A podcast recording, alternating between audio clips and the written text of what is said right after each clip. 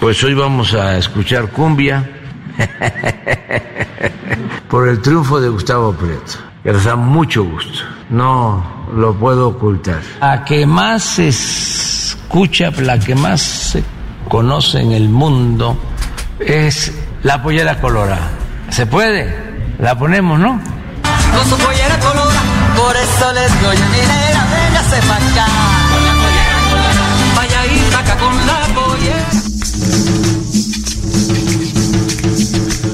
Qué lindo, qué bien.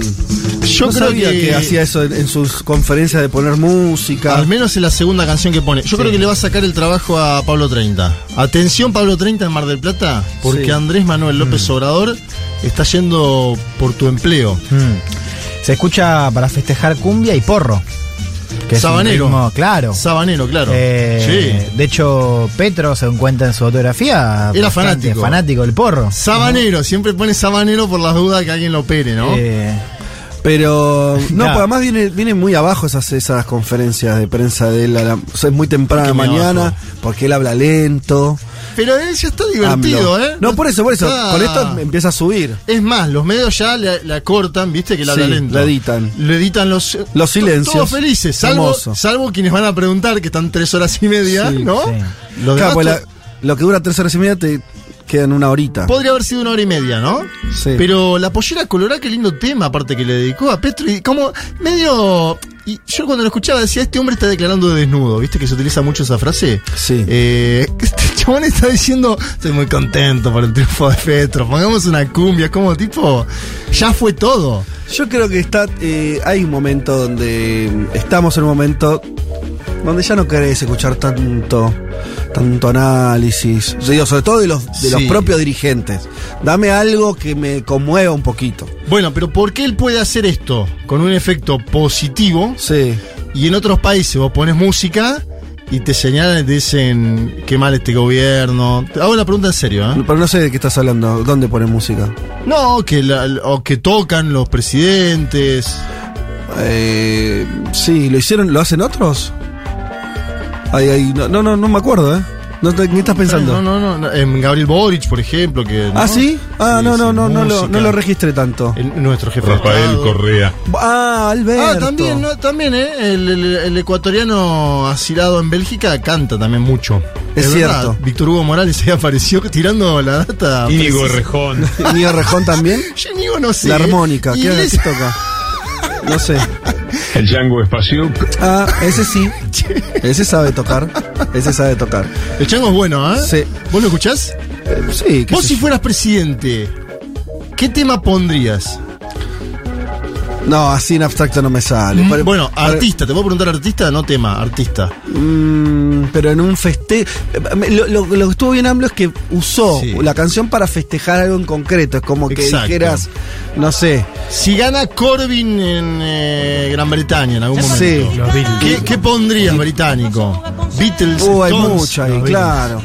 Algo de Paul de ahora. Si gana Lula en octubre, vos fueras presidente, Sí. ¿qué tema brasileño o qué cantautor? Chico Huarque. Sí, me gusta mucho. Gilberto Gil. Caetano. Un Caetanazo. Ay, Caetano, que cómo Caetano. canta Caetano, ¿no? Que además ahora se hizo lulista, en fin. Son todos lulistas. Ahora son todos lulistas. Claro. meu. ¿Cómo, cómo, cómo? Eh, María Betania. Pero ¿cómo María es? Betania. ¿Cómo es? Sonia meu. Epa, qué lindo, ¿eh? La ponemos a él. No solo está desnudo Andrés Manuel López Obrador, sino también Juan Elman en el estudio. que estamos defendiendo el derecho política de controle da natalidade. I asked one of the top people in China. I'm going to deliver Brexit. Dicen que yo soy el presidente pobre. Pobres son los que quieren más. The International Monetary Fund is also a 'Nuestra gran nación, que viva México!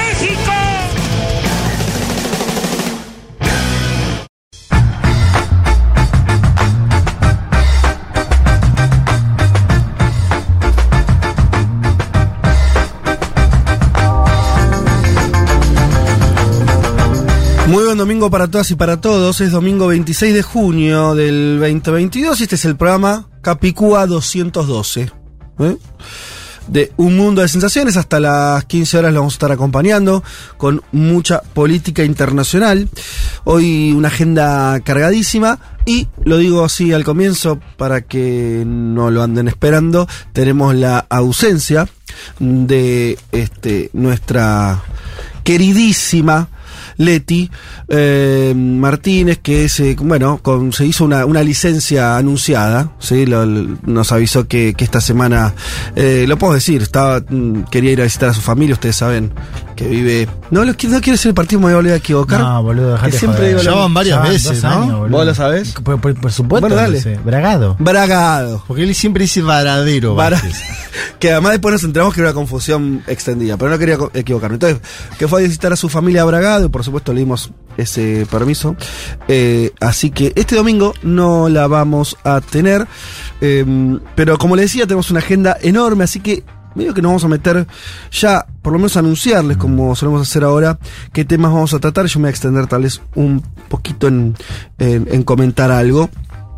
Pero si les parece, arranquemos por ahí eh, por algo este, casi obvio de que vamos a charlar hoy, que tiene que ver con la Colombia posterior al triunfo de Petro, ya con el resultado puesto, con una semana eh, desde, desde los festejos hasta, hasta ahora, eh, para, para ver un poco cuál es el escenario, ¿no es cierto? Que se abre ahora. Sin duda, ¿cuál es el escenario? ¿Quién va a ser la oposición al interesante gobierno de eso, ¿eh? Gustavo Petro y Francia Márquez? Porque hay abierto un diálogo anunciado Mm. por el propio presidente electo que asumirá funciones en agosto hacia Álvaro Uribe Vélez, ¿no? ¿Se acuerdan esa famosa frase del domingo de la primera vuelta? ¿Murió el uribismo? Mm. Yo me atrevo a decir hoy acá en un mundo de estaciones que el uribismo no solo no murió, sino que Uribe va a ser el principal líder de la oposición Mira, al Apa. gobierno de Gustavo Petro. Tenemos audios para trabajar sobre ese hipótesis. Tenemos enojos en el propio Centro Democrático, que es el partido de Uribe, por ir al diálogo con Petro.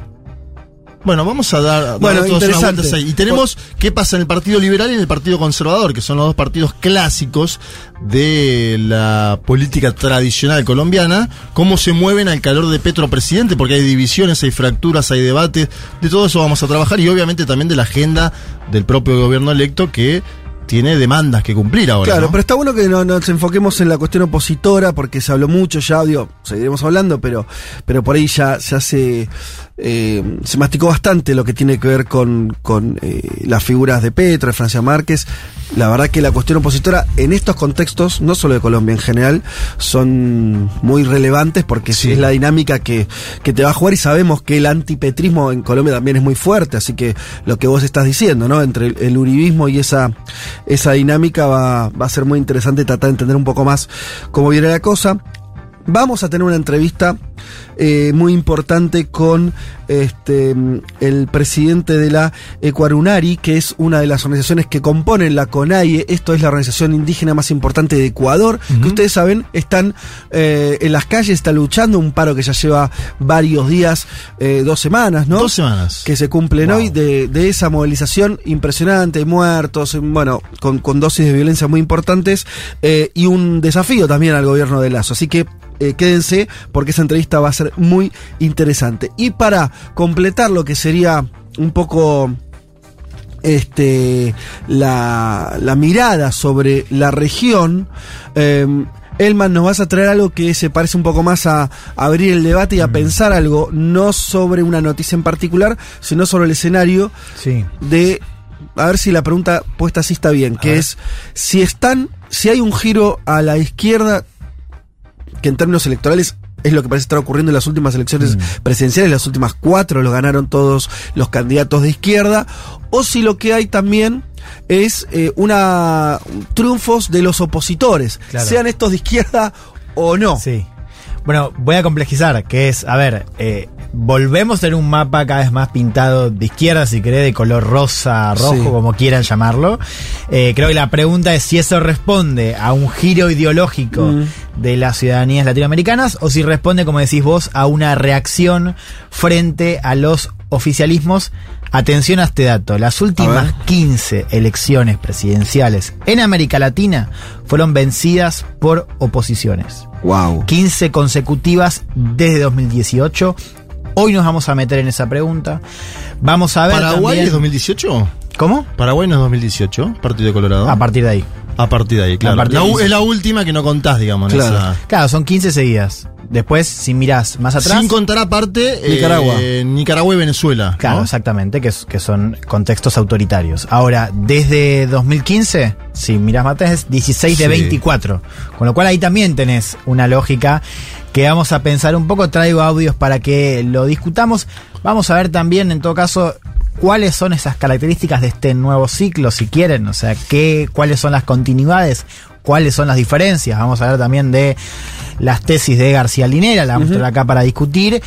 Y también vamos a hablar del contexto geopolítico, porque este contexto geopolítico es distinto al de la primera década de este milenio. Eh, interesante. Vamos a hablar de la región como para si- su- circunscribirnos geográficamente, pero algo de lo que decís podría ampliarse un- a Occidente un poquito más también, ¿no? Las dificultades de los oficialismos, al menos puesto en ese sentido. Sí, Occidente Si vos ves, están todos claro. mal los oficialismos en, Occidente. No, porque después estaba el análisis que hace muy bien Facu Cruz en Cenital, donde grafica que en otros lugares del mundo los oficialismos eh, ganan en pandemia y pospandemia, Sí. ¿no? Digo, ese dato también está bueno para analizarlo, para ponerlo en contrapunto. Bien. Hasta ahí parte de los temas y el eh, último tema eh, que vamos a tratar, en realidad vamos a tratar primero, eh, tiene que ver con la decisión, diría, mm, con carácter de terremoto político y social, de la anulación del derecho, por lo menos en términos nacionales, a la interrupción del embarazo, al aborto en Estados Unidos, por parte de un fallo de la Corte Suprema. Vamos a eh, a hablar eh, con una abogada del Centro de Derechos Reproductivos desde Nueva York, que además tiene la particularidad de este centro que fue litigante del fallo que desencadenó esta situación. Si ellos perdieron, para decirlo rápido, en defensa de una clínica en Missouri, en uno de los estados eh, en Estados Unidos, perdieron esta batalla legal, la ganó quienes este, estaban a favor de que bueno, de que el- aquel fallo de la década del 70, también de, otra Corte Suprema, con una composición bastante distinta en términos ideológicos, que había permitido, que había un manto de cobertura nacional, bueno, eso no corre más. Vamos a estar hablando eh, con eh, Astrid Ackerman, ella es la, la abogada del Centro de Derechos Reproductivos. Y eh, bueno, es una organización fundamental de Estados Unidos y también de cara a lo que viene, que es, van a ser una serie de batallas políticas, legales, sociales, para ver qué pasa con el derecho de aborto en eh, la principal potencia del mundo. Y uno de los de los países que eran vanguardia en ese sentido. De hecho, muchos movimientos este, mm, pro aborto miraban la experiencia norteamericana eh, y demás. Eh, déjenme decirles una cosa estos últimos minutos porque después vamos a entrar probablemente directo ¿no? a la entrevista. Así que vamos a aprovechar estos minutos para dar algunas cuestiones de contexto. Hay un histórico que a mí me parece muy relevante para entender lo que está pasando. Que es, eh, para entender la dimensión, ¿eh? Para ver si somos capaces, los contextos son distintos, las sociedades son distintas. En Argentina el derecho a aborto es algo muy reciente, lo decíamos en el pase con Suez del 2019, fin del 2019 que existe eh, la ley, en este caso en Argentina una ley votada por, por un Congreso, eh, no una decisión judicial. Eh, en Estados Unidos, Estados Unidos tiene una constitución que es muy vieja, ¿no? Eh, muy, muy, muy, muy... Tan muy vieja que la Argentina se ha inspirado en la constitución norteamericana. Claro. Bien. Esa constitución no tuvo reformas integrales como en otros países, sino enmiendas, o sea, algunos articulados que se le agregan a la constitución y que la van ayornando. ¿sí? Para darles una idea, esto es algo que se hace muy cada tanto, la última enmienda del año 90, 92 creo, eh, y son enmiendas muy particulares, precisas y demás. La enmienda eh, sobre la que, se discu- la que discutió este fallo de la Corte Suprema es la enmienda número 14. Que es la misma enmienda que había usado la otra Corte Suprema en el año 73 para habilitar el aborto. Claro. Para este- esta enmienda es de- tiene el, el año es 1868. La enmienda anterior, la número 13, es la que terminó con la esclavitud. A ver, si entendemos. El- es algo muy antiguo y donde la Constitución de Estados Unidos, de hecho, tuvo que tener una enmienda porque la Constitución original no prohibía la esclavitud. Es más, hubo una Corte Suprema en el siglo XIX en Estados Unidos que dijo que como la constitución nada decía sobre que todos los hombres eran libres, ¿sí? Y que la, la- la esclavitud era algo este, contrario a- a- a- al espíritu en que se había hecho la constitución, reafirmó que la esclavitud era este, algo posible, que cada estado podía decirlo. Después hubo una enmienda, la número 13, que dijo no. Todos los hombres nacen libres, ningún estado de Estados Unidos puede este, habilitar eh, semejante cosa. La enmienda que sigue, esta famosa 14, estipula eh, que ningún Estado podrá crear o implementar leyes que limiten los privilegios o inmunidades de los ciudadanos de los Estados Unidos y algo así como la igualdad ante la ley, para decirlo más, más o menos fácil, ¿sí? Independientemente de qué Estado estés viviendo, ¿sí? Es un Estado más volcado a, a- más conservador o más liberal, hay ciertas cosas que no se pueden modificar. Es tan importante esta enmienda que saben las cosas en las que, que se basan y que no pasaron por leyes nacionales en Estados Unidos es el matrimonio interracial. O sea, que se pueda casa- casar eh, un negro y una blanca o, una, o, al revés o lo que sea, depende de, de una interpretación de la Corte Suprema sobre este, esta enmienda. Matrimonio interracial, matrimonio eh, de- de entre parejas del mismo sexo, el aborto, ¿sí? Claro. O sea, cuestiones de, de derecho privado Sí. muy sensibles. Ahora bien, por eso lo digo, para entender la dimensión de lo que acaba de pasar en Estados Unidos, la Corte dijo que como es como la enmienda esta es de, les vuelvo a decir, de 1868, donde por supuesto no era legal ni el matrimonio interracial, ni el aborto, Claro. ni un montón de derechos este, em, de índole individuales, nada tiene, no, no amparan estos nuevos derechos. Por lo tanto, rehabilita a cada estado, rehabilita a cada estado en Estados Unidos a habilitarlo o no. En términos formales, en Estados Unidos se podría reimplantar la prohibición del matrimonio interracial. Esto no es una- un delirio. Esto es estrictamente cierto. Sí. Y, y miren lo que pasó ayer, eh, en estos días. La minoría de la Corte Suprema, lo- la minoría demócrata, está 6 a 3. 6 a ¿vale? 3, sí. Es una diferencia abismal. En general siempre estaban parejos, 5 a 4. Bueno, incluso Donald Trump inclinó la balanza fuertemente. Sí. esa minoría muy minoritaria, estos tres jueces demócratas, o, li- o- sí, eh, más progresistas, avisaron a la sociedad, pero esto está escrito, ¿eh? dijeron, no crean que esto termina acá. o sea, no piensen que esto, que acá hay una agenda que va a continuar, que va en este sentido, incluso tanto en lo que tiene que ver con el aborto, con otras posibles libertades. Tanto que, miren ustedes, y ahora después lo vamos a hablar en unos minutos nada más con, eh, con la abogada de Nueva York, a ver cómo, qué, qué piensa de esto.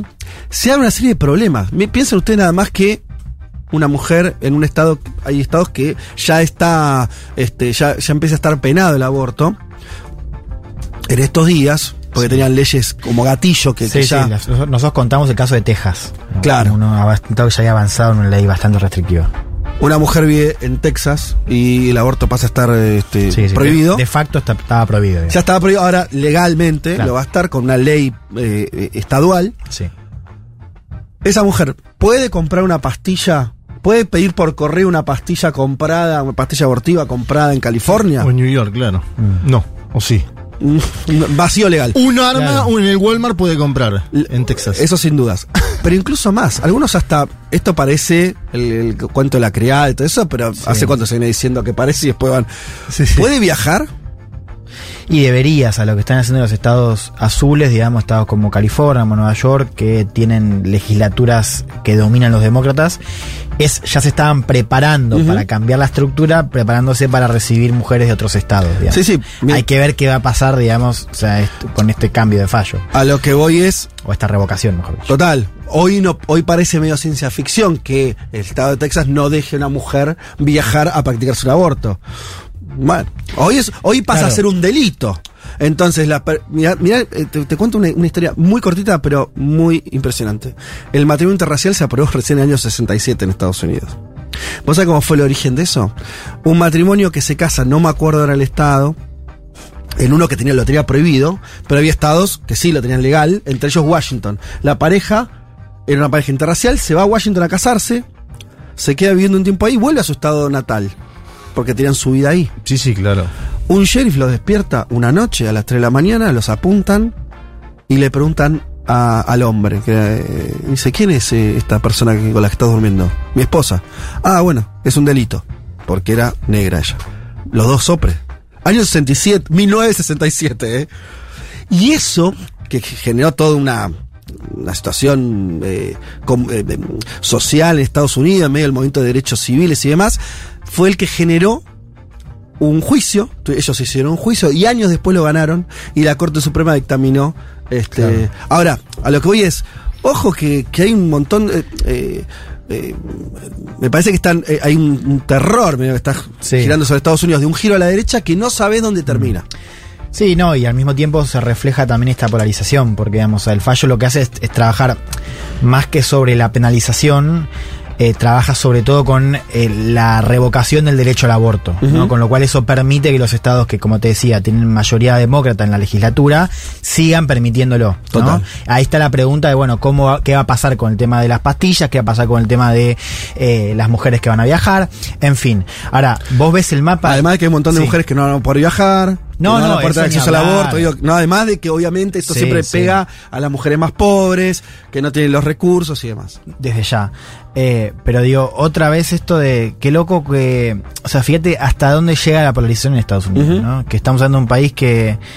Que cuyo acceso a los a, a tus derechos depende también del lugar donde naces más allá de que más allá de la cuestión socioeconómica Sí, no que siempre pasó es- eso. es siempre pasó eh, pasa en, En todos lados. legales, Eh, eso digo sí, o sea sí. es increíble cómo desde un punto de vista legal o sea varía mucho si un- si vos naciste o vi- vivís en California o si vivís en Oklahoma digamos no eso por un lado.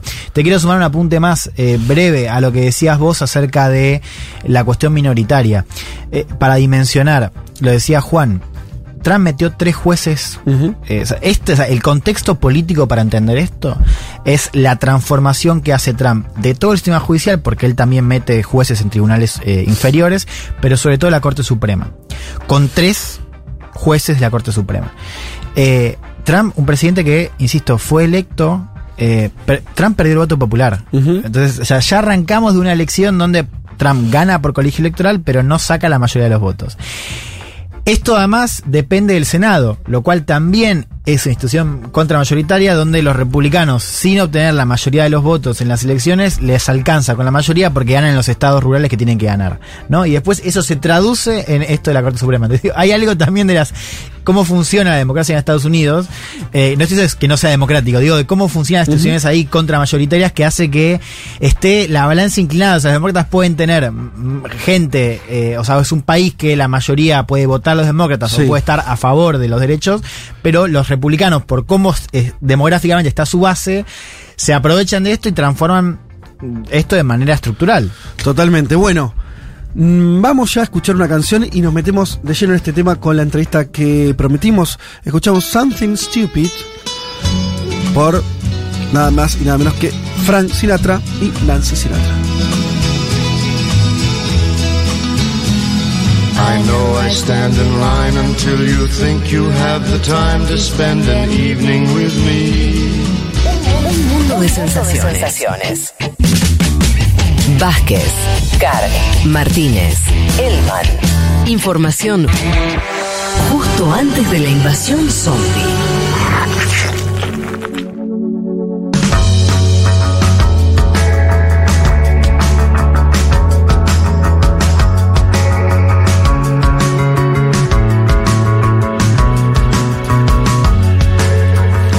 Como les decíamos, eh, queríamos profundizar en la cuestión con la que abríamos el programa, que es la decisión que comentábamos de la Corte Suprema de Estados Unidos de eh, anular un fallo anterior del año 73 que estableció un marco legal para que todas las mujeres en los Estados Unidos tuvieran acceso al aborto.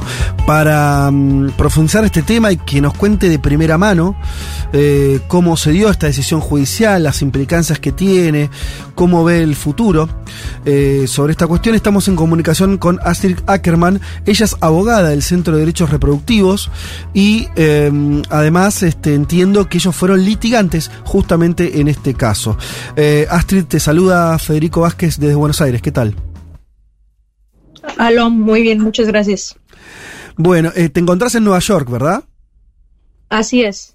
Bueno, eh, muchas gracias por, por atendernos. Eh, en principio, justamente ustedes eh, como, como centro de, de derechos reproductivos, como una organización, una ONG eh, vinculada a, la defensa, al, derecho al aborto, eh, ¿qué nos puede decir en concreto eh, del qué gravedad le dan al fallo de reciente de la Corte Suprema?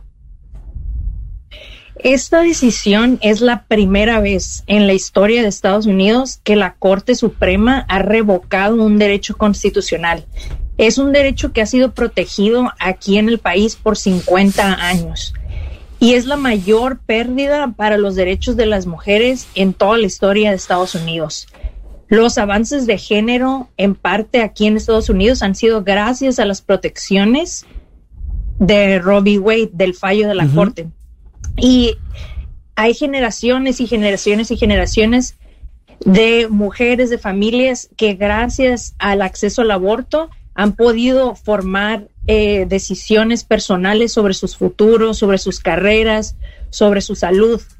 Y no hemos tenido que vivir aquí nosotros en Estados Unidos en un país donde el derecho al aborto no existe. Eh, marcabas algo, a ver si podemos profundizar ahí, porque eh, es muy interesante. Vos dijiste que es la primera vez que un fallo de la Corte Suprema anula un derecho constitucional. Eh, en Estados Unidos hay una tradición que los fallos de la Corte fueron como ampliando derechos, ¿no? De hecho, revisaba, no sé si es exacto o no, pero que en los últimos, no sé, el último siglo incluso, es difícil encontrar un fallo que retrotraiga. Algunos hablaban de, de un fallo histórico del siglo XIX, de una Corte que eh, eh, habilitó la esclavitud, pero bueno, estamos hablando de un fallo de 1853, una, una fecha así. ¿Es verdad que a partir de ese momento no se encuentran fallos que retrocedan en términos de derechos? ¿Este sería el primero? Es correcto, sería el primero. Y si hacemos una comparación global, eh, Estados Unidos ahora está en una posición contrastante completamente del resto del mundo. Este país ahora es solo parte de tres otros países, Polonia, El Salvador y Nicaragua, que han restringido el derecho al aborto durante las últimas tres décadas. Y como ustedes saben, en Colombia, México, Argentina, gracias a la marea verde, o sea, en el continente se ha Ujú. estado liberalizando las leyes del aborto. Entonces, este es un retroceso fatal completamente en cuestiones de, de derechos constitucionales fundamentales para las mujeres. Astrid, y ahora le abro ya a mis compañeros a que sigan con sus preguntas. Eh, de mi lado te iba a consultar, la evaluación que ustedes hacen, eh, ustedes son abogados, eh, ¿se están preparando para una, para una pelea, una lucha que se va a dar en los tribunales, si es que eso es posible o no, porque la decisión de la Corte Suprema entiendo que es inapelable, o es una lucha que se va a dar en términos sociales en la calle, o C, eh, es una lucha política que, eh, que hay que esperar a que eh, electoralmente se conforme una mayoría que pueda pasar una ley que vuelva a permitir eh, el, el- el derecho al aborto. Así es, to- todas esas en la calle, eh, políticamente y también en los tribunales. Y yo, desde nuestra trinchera, vamos a estar sí, eh, luchando estado por estado en Estados Unidos y Mm. ley por ley para proteger el derecho al aborto. Esta decisión no es el final de la lucha por reconocer los derechos reproductivos en Estados Unidos. Y al mismo tiempo es importante recalcar, sobre todo ah, para las argentinas, que eh, revocar Roe en Estados Unidos no es el final para los anti antiderechos. Ellos lo que quieren es eh, prohibirlo completamente a nivel nacional e incluso ir por otros derechos civiles que están ligados, tales como el, el matrimonio igualatario. y en cuestiones a los tribunales, eh, el Congreso, cada estado en Estados Unidos tiene su propia constitución. Y esta constitución debe de ser interpretada independientemente de, de la constitución federal. Entonces, lo que nosotras vamos a hacer, lo que nos toca va a seguir en parte eh, yendo a los tribunales estatales y peleando, luchando por proteger el derecho al aborto a ese nivel. Y al mismo tiempo vamos, ahora en este momento estamos luchando para que las leyes, las prohibiciones que los estados ahorita en este momento están tratando de enforzar, que no, que no lo hagan o que haya, que haya un poco más de tiempo para que se pueda seguir proveyendo el aborto. Astrid, te saluda Juan Manuel Carg. Te hago un, un dos en uno. La, la FDA, la Agencia de Alimentos y Fármacos de los Estados Unidos de América, muy conocida eh, en estos dos años de, de pandemia, puso el año pasado fin a una limitante para conseguir pastillas abortivas en los Estados Unidos de América. Entiendo que antes había que ir a un centro de salud para poder eh, acceder a las mismas, que ahora eh, esto puede ser eh, a través de eh, medicina a distancia, por ejemplo. Esta, esta decisión de la FDA puede fungir como limitante a esto que acaba de suceder. Y por otro lado, te hago la segunda y te la vinculo con la Argentina porque mencionabas a la marea verde. En general en la Argentina hay como una idea de en los medios concentrados de comunicación de mirar a Estados Unidos como el camino a seguir en muchas cosas. ¿Qué puede aprender Estados Unidos en este caso concreto de la marea verde y de los movimientos eh, feministas de la Argentina? En cuestión de la FDA, es obviamente fue un paso, eh, un buen paso que dio la FDA. Eh, la situación aquí en Estados Unidos es que hay muchos estados que tienen sus propias leyes en cuestión de, de mm, la salud médica mediante en línea. Entonces hay estados que limitan, de hecho, que se puede usar eh, eh, doctores en línea Para el aborto y para el medicamento, para los medicamentos. Entonces, esos, los estados tienen, eh, han pasado estas leyes y saben y lo, lo hicieron para poder restringir el aborto aún más. Entonces, el acceso que eh, existe en cuestión después del cambio de la FDA varía muchísimo dependiendo del estado. Entonces, por ejemplo, en Texas, que ahorita en este momento eh, todas las clínicas han tenido que pausar sus servicios. Texas es el, tercer estado más grande en Estados Unidos y todas han tenido que pausar sus servicios porque eh, existe la amenaza de que si los proveedores eh, ven a las pacientes para el aborto, van a, van a poder tener eh, una amenaza de ir a la cárcel si lo hacen las proveedores de salud. Y en Texas también existe una prohibición de usar el correo para mandar las estas me- estas estas este los medicamentos. Sí. Eh, entonces varía por estado y, y lo importante es que a nivel federal se podría hacer una ley, ya hay una ley en el Congreso que ya pasó el Congreso, que se llama el Acta de Protección de la Salud de las Mujeres, que protegería en contra de las prohibiciones del aborto, como la de Mississippi, como la de Texas. Y en el Senado, para pasar, tendríamos que obtener una, mayor, una mayoría eh, en el Senado de demócratas o otro tipo de coalición, o cambiar la, rey, la ley del filibuster, Mm. que es una ley que no habilita al Senado a pasar a una reforma constitucional si solamente se tiene una mayoría simple. ¿Y lo de Argentina, Astrid, que te pregunté? Y lo de Argentina es muy importante que, como mencionas, América Latina ha observado al norte como un modelo, que es un modo, había sido aquí en Estados Unidos un modelo gradual basado en la vía del litigio y la defensa de los proveedores de salud. Ahora me parece que Estados Unidos debe ver al sur, a la marea verde como inspiración, ya que los logros en Latinoamérica han sido el resultado de décadas de organización, de movilización y sobre todo empeño para cambiar culturalmente la opinión pública acerca del aborto. Eh, por ejemplo, en Colombia, nosotras, el Centro de Derechos Reproductivos, en conjunto con otras organizaciones, formaron Causa Justa, que fue la co- coalición que interpuso la demanda que despenalizó el aborto en Colombia. Acá en Estados Unidos debemos también empezar a construir desde abajo, como lo han hecho en Argentina, en Colombia, en México, para poder garantizar los derechos reproductivos y también para culturalmente cambiar, cambiar qué es lo que significa la ley, para que la ley sea, ya sea ley en la calle y después en los tribunales. Astrid, ¿qué tal? Acá Juan Elman te saluda. Te quería preguntar un poco eh, a estas eh, reacciones que se les ha pedido también a líderes demócratas. Eh, Elizabeth Warren dijo después del fallo esto de que había que al menos explorar la posibilidad de ampliar los, los jueces de, de la Corte para, bueno, eh, trabajar sobre, sobre estos fallos que pueden llegar a venir después. Eh, ¿Vos cómo, cómo lo ves y, qué se le está pidiendo también a los líderes eh, un poco de, en términos de acciones, ¿no? Para, para lo que viene ahora, pero también, o sea, para lo que fue el fallo, pero también para lo que puede venir, ¿no? Con otros fallos futuros. Lo que estamos pidiendo es que el Senado apruebe el Acta de Protección de la Salud de las Mujeres, o WIPA eh, por sus siglas en inglés, Mm. y que se convierta en ley.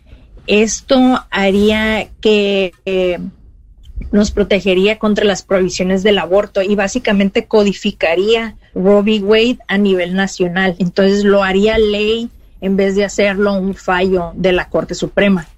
Em, como mencioné, la Casa de Representantes ya aprobó esta ley el año pasado y en el Senado se- lo que estamos intentando es reformar, y eso es lo que nosotros apoyamos, reformar eh, la ley del filibuster, que para que si es un derecho constitucional, se pueda hacer una reforma por mayoría simple. También hay otras leyes que emplearían la cobertura eh, de salud para que incluyera el aborto. Aquí en Estados Unidos, debido a que no tenemos un sistema nacional de salud, eh, todo, todo, todo el, servicio médico está privatizado.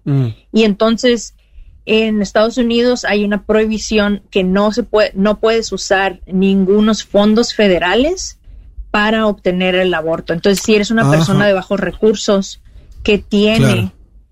Que tiene una aseguranza médica de parte del gobierno, no la puedes usar para eh, obtener un aborto. Y también las aseguranzas médicas privadas tienen, si, si es su deseo, pueden, la, tienen la capacidad de prohibir que el aborto sea parte de la cobertura que proveen. Claro, ah, estamos hablando con Astrid Ackerman, ella es abogada del Centro de Derechos Reproductivos, nos está hablando desde Nueva York. Para ir finalizando, hay em, algo que, que se empezó a discutir y es si esto por ahí pesa más para la política, para el Partido Demócrata en particular, si ustedes evalúan que mm, ahora es muy difícil, pero en los últimos 40 años, si no hubo algún momento donde eh, eh, el- aquel fallo eh, Roe Wade tendría que haber pasado a convertirse en legislación, como ahora eh, vos estás pidiendo. ¿Hubo algún momento donde eso podría haber sido posible y el Partido Demócrata se durmió, no vio que era relevante, la propia sociedad no lo leyó así? ¿Qué evaluación hacen de eso? Sí, es muy importante recalcar que, que este fallo de la Corte va en contra de la opinión pública. Ajá. La mayoría de las personas en este país apoyan el aborto y apoyan v. Wade y de hecho no desean que fuese revocada. Mm. Y al mismo tiempo, la opinión pública acerca de la Corte se encuentra más baja que nunca. En en este sentido, la decisión de la Corte ignora completamente la voluntad del pueblo y Mm. las decisiones que tenemos que enfrentar a través de nuestras vidas. Y eh, ha habido años y años de incesante lucha de parte de los antiderechos de prohibir gradualmente eh, y eliminar el derecho al aborto. Desde el 2011, los legisladores antiabortistas han impulsado más de 500 leyes restrictivas a través de las legislaturas estatales. Y en previsión de decisión de la Corte, eh, en el 2022, este año y el año pasado, las legislaturas estatales aprobaron una serie de restricciones a un ritmo frenético que no, no se había visto antes, porque la composición de la Corte Suprema había cambiado, ya que Trump eh, tuvo la posibilidad de poner tres jueces que son de ultraderecha en la Corte. Mm. Astrid, un poco en base a eso que decís, ¿no? Digo, eh, Trump pone tres jueces de la Corte Suprema, Trump un presidente que, por cierto, pierde el voto popular. O sea, la mayoría de los estadounidenses es. no lo elige. Decías recién esto de la opinión pública, no está a favor de este fallo. Y la pregunta es un poco, ¿qué nos dice esto sobre el estado de la democracia en Estados Unidos? ¿no? Esto también de, de que también eh, tengas eh, otro marco legal según si nace en California o en Oklahoma. Digo, ¿qué nos dice sobre lo que está pasando con la democracia en Estados Unidos? Sí, lo que, lo que yo puedo eh, decir acerca de la democracia en Estados Unidos es que claramente el hecho de que ahora los estados van a poder prohibir prohibir a las mujeres tener la autonomía, la dignidad para decidir sobre sus cuerpos, sobre sus futuros, es una enfrenta completamente a la democracia y enfrenta completamente la, la igualdad de género que se ha podido realizar aquí en Estados Unidos.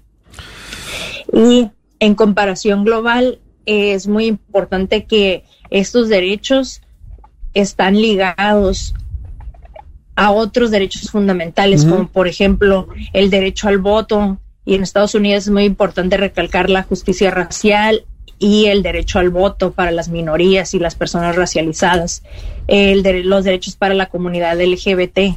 Eh, lamentablemente estos derechos constitucionalmente están entrelazados. Entonces ahora puede ser que esta decisión tenga un impacto en estos otros derechos. Eh, Astrid, bueno, te agradecemos el tiempo que nos diste, creo que nos, ampliaste muchísimo eh, la, la, información y, el pulso de lo que están viviendo ustedes allá a partir de, este fallo retrógrado de la, de la Corte Suprema de los Estados Unidos. Una pregunta de, color, eh, eh ¿puede ser que el pañuelo verde fue un símbolo muy presente en la lucha feminista argentina eh, y lo vimos últimamente que empezó a estar muy presente en las manifestaciones en Estados Unidos. ¿Es algo que tomaron de, de acá o, o, no? No sé si sabes ese, ese, detalle, pero me llamó la atención porque vi muchas imágenes ¿Sí? en estos días de, de, de eso.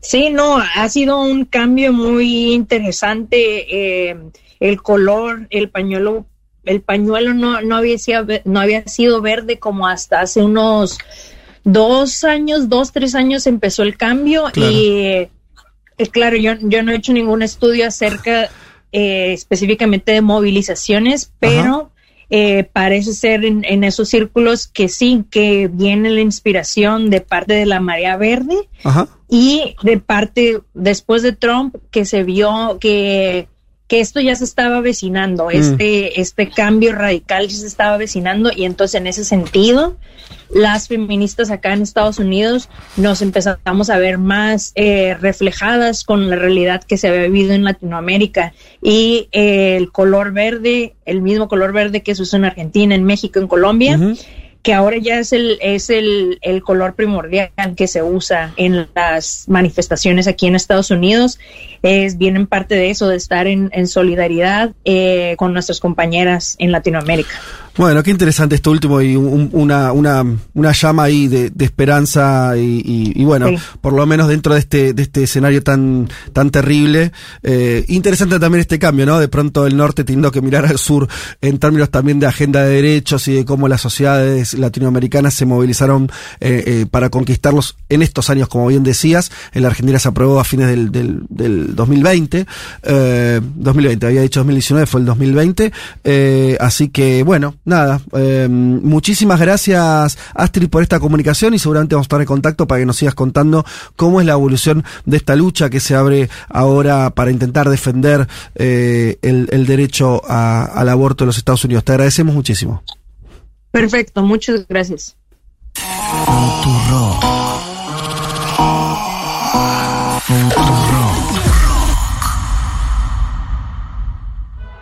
Un mundo de sensaciones. Vázquez, Carg, Martínez, Elman. Un programa que no quisiera anunciar el comienzo de la Tercera Guerra Mundial. Pero llegado el caso, lo hará.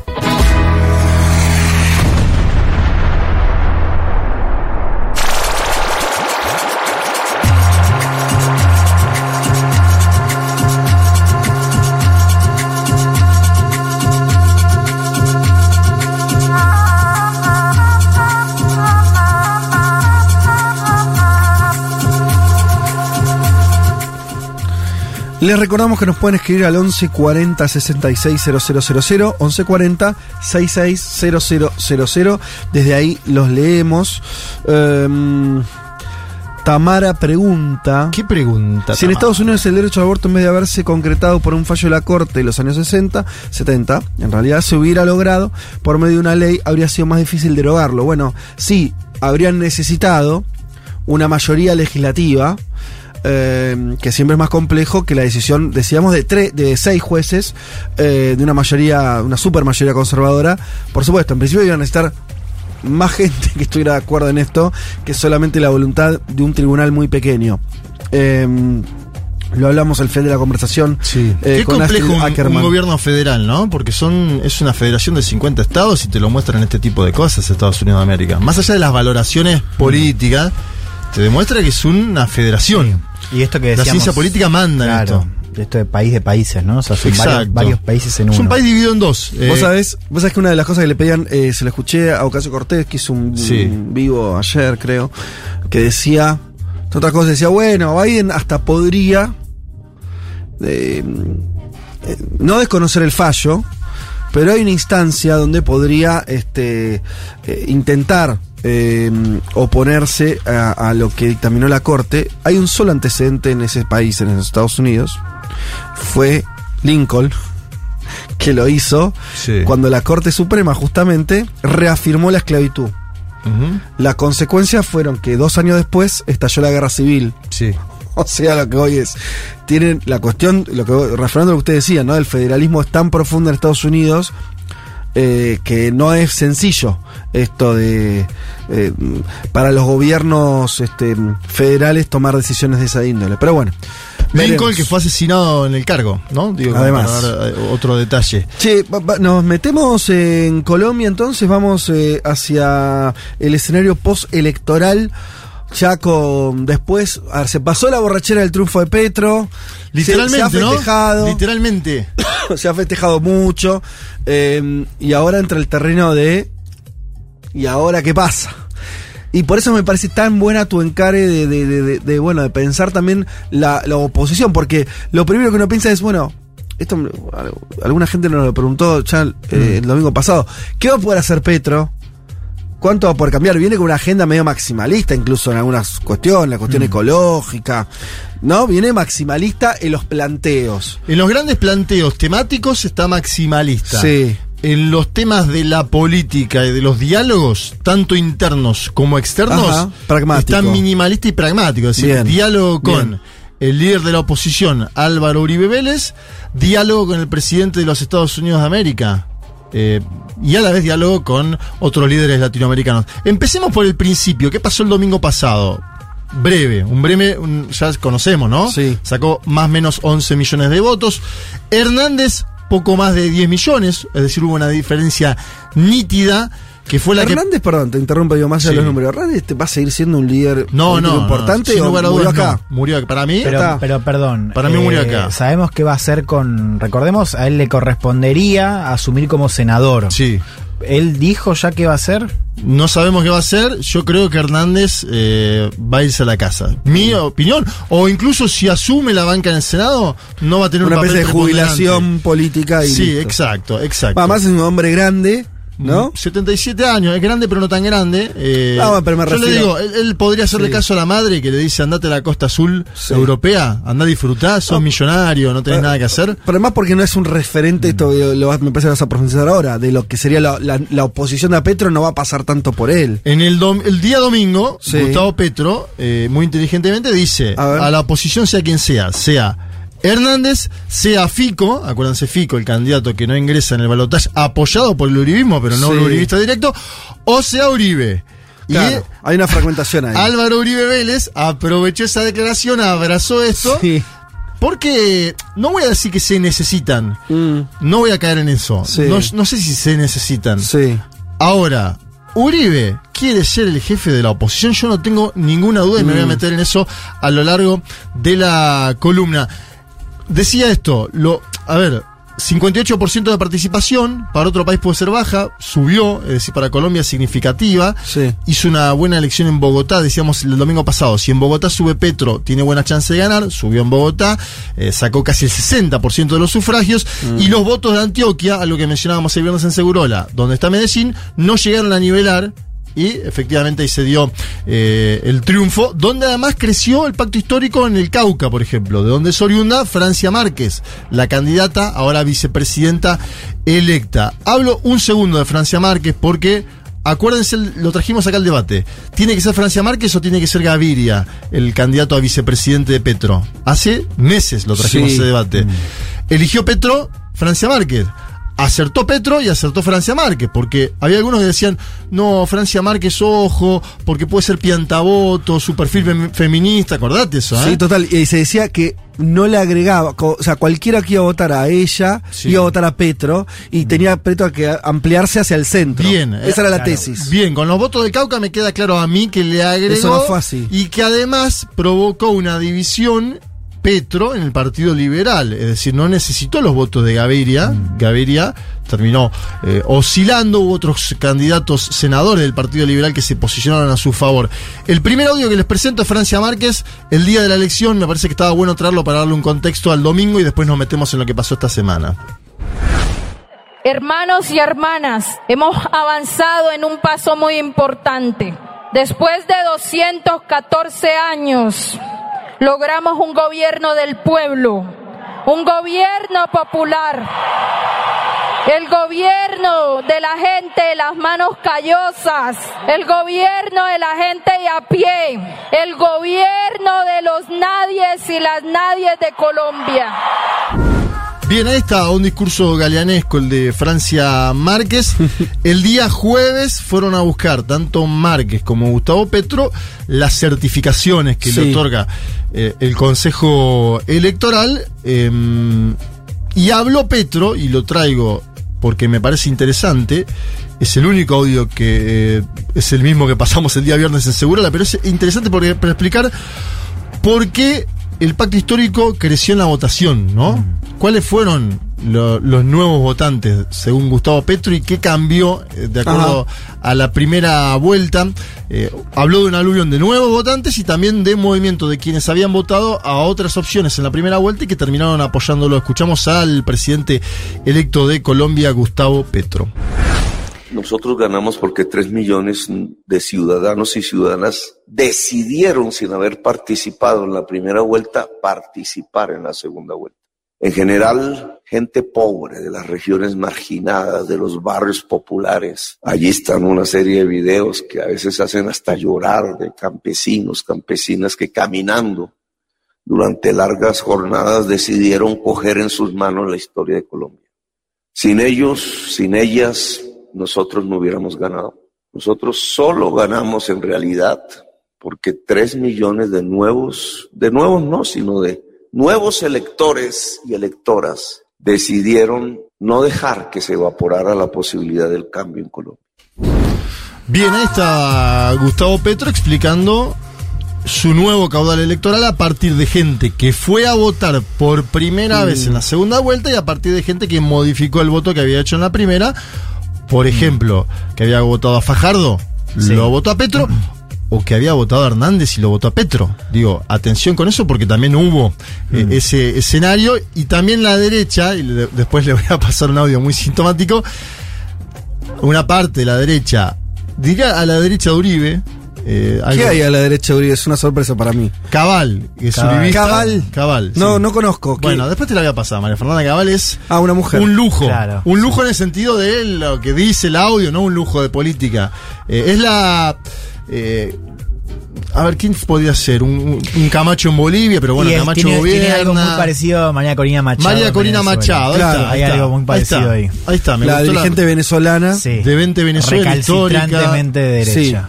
Bien. El triunfo- Mayamezca. El triu- sí, claro. María Lo cual se suma a lo que dijimos. Hay gente que tiene identidad Miami. ¿no? Cabal- Identidad Miami, Cabal estuvo, Andrés Oppenheimer. Cabal estuvo, después te, la voy a, te voy a presentarla después, pero estuvo, adelanto, en la cumbre conservadora que organizó Eduardo Bolsonaro, a la cual fue Ah. Cast y Claro. Milei, ¿no? Los ¿Y Macri sentados no estaba ahí? No, no, a Macri no le invitan, Ah. creo que Macri para ellos es medio socialdemócrata, le dicen eso. ¿Viste que le dicen? ¿En serio? Y, eh, Ah, bueno, está bien, estaba mi ley. No, no, eh, está bien, perfecto. Está Bien. representado Macri. El triunfo de Petro, claro, el triunfo de Petro movió las fichas de la política Sí. colombiana. Aparece una idea en el discurso de Petro. Si bien está esto que vos decís, lo programático es muy elevado, Sí. Hay el que juego gobernar. político no. El Claro, él, él habla de un Sí. gran acuerdo nacional. Bien. De, de una, eh, de entrada. Sí. Eh, y te, dis- te dije que nombró a Hernández, a Fico y a Uribe pidiendo un diálogo. ¿Qué hizo Uribe, que es el más veloz Mm. del condado? Mandó un, un trino, como le dicen en Colombia, un tuit. ¿Qué es un trino? Un tuit. Ah, mira. Mandó un trino, le llaman trino. Qué lindo lo, lo castellanizaron. Hermoso. Está muy bien eso. Me gusta, hay que decirle sí. trino. Metió un trino. Bueno, metió un trino 5.59 de la mañana diciendo que aceptaba el diálogo. Ajá. bien- Álvaro Uribe Vélez. Bien tempranito. 5.59 Con de la mañana café. con el primer café. Sí. Está bien, no es que le dijo no, con ustedes no. Dijo, sí, venga el diálogo. Dice que lo acepta, Sí. lo que provocó diferencias internas en el centro democrático. Eh, habló Iván Cepeda del tema, ¿te acordás de Iván Cepeda, no? Sí. Histórico litigante de Álvaro Uribe. Álvaro Uribe tiene una causa judicial abierta. Esto también puede ser parte de la necesidad de meterse en un diálogo con el presidente electo. Pero Iván Cepeda dice: Yo creo que esta es la primera vez que hay un anuncio de diálogo que puede abrir la puerta para solucionar problemas muy serios que tiene Colombia. Escuchamos a Iván Cepeda Castro.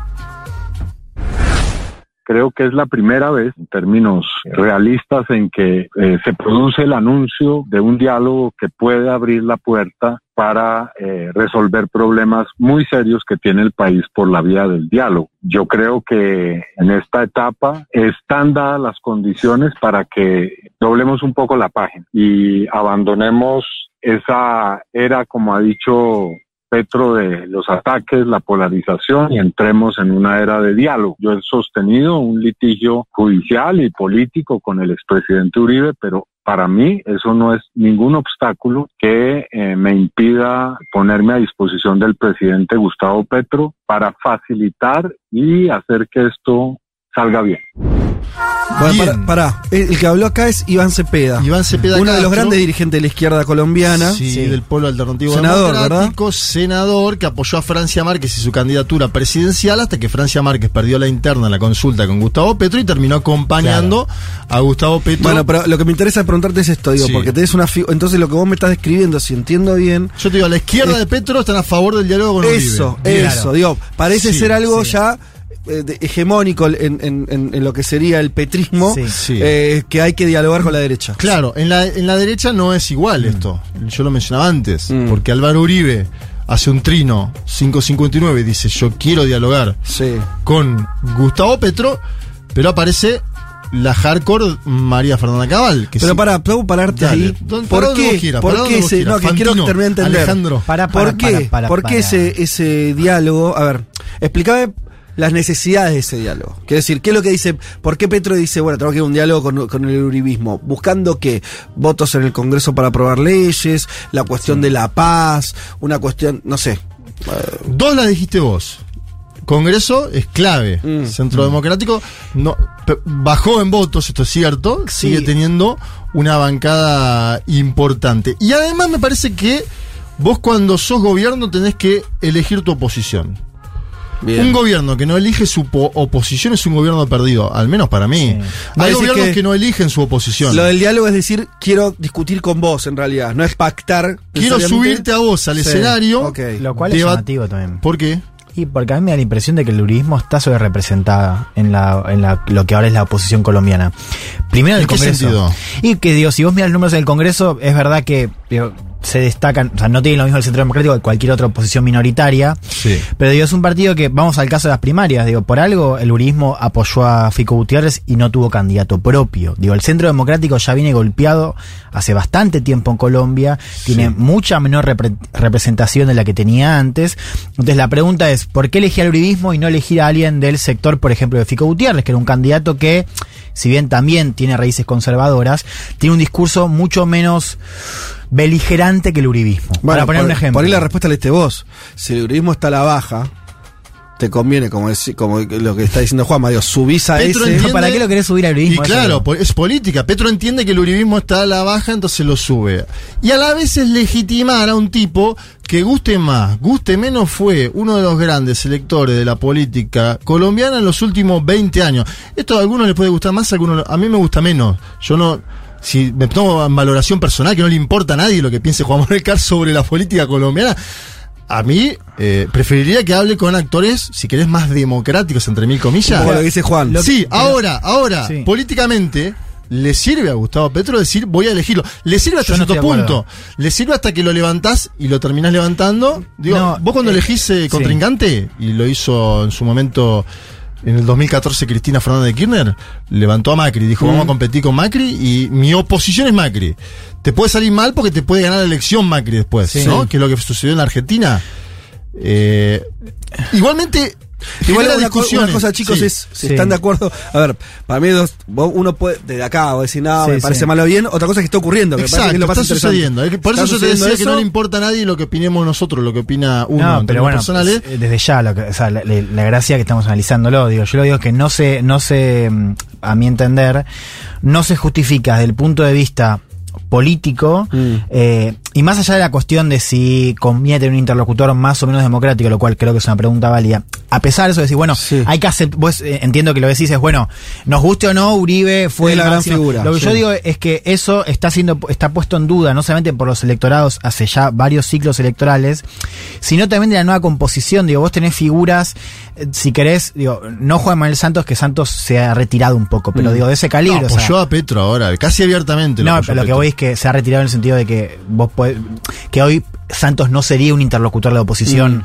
con fuerza en el Congreso, eso digo. No, no, no es opositor, digo, aparte, no, no hay- creo que sea tenés, tenés opositor. figuras del Partido Liberal, tenés figuras conservadoras que no son uribistas y que sin embargo tienen una vocación de diálogo mayor que el uribismo. Por eso digo, diálogo justamente para avanzar en el Congreso. Claro, pero vos me decís que el uribismo perdió Sí. fuerza electoral y yo ahí te valido. Ahora, vos me nombras al Partido Liberal y al Partido Conservador que también perdieron enorme fuerza Claro, lo que electoral. digo es que se puede discutir más, o sea, en, en términos de para llegar a acuerdos, Sí. lo que digo es, me parece más plausible llegar a acuerdos con fuerzas del Partido Liberal. Ya lo está haciendo, ahora te voy a mostrar eso. Eso ya lo está haciendo. Eso digo. Lo- eh, él se mueve con dos andariveles.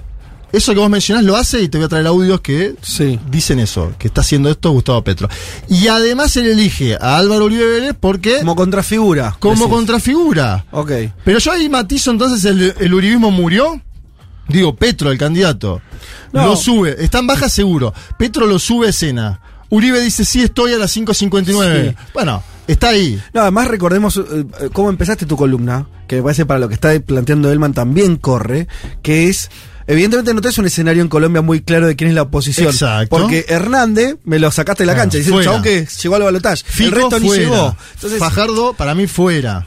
Parecía haber cierto, no sé si llamarlo vacío o fragmentación al menos. Sí, Fragmentación vamos, seguro. Vamos a escuchar a la Dale, hardcore, a dale, María dale, Fernanda favor. Cabal. Que no la conozco. ¿Por además. qué? Porque alguno diría, a la derecha de Uribe está la pared, no, a la derecha de Uribe está esta señora.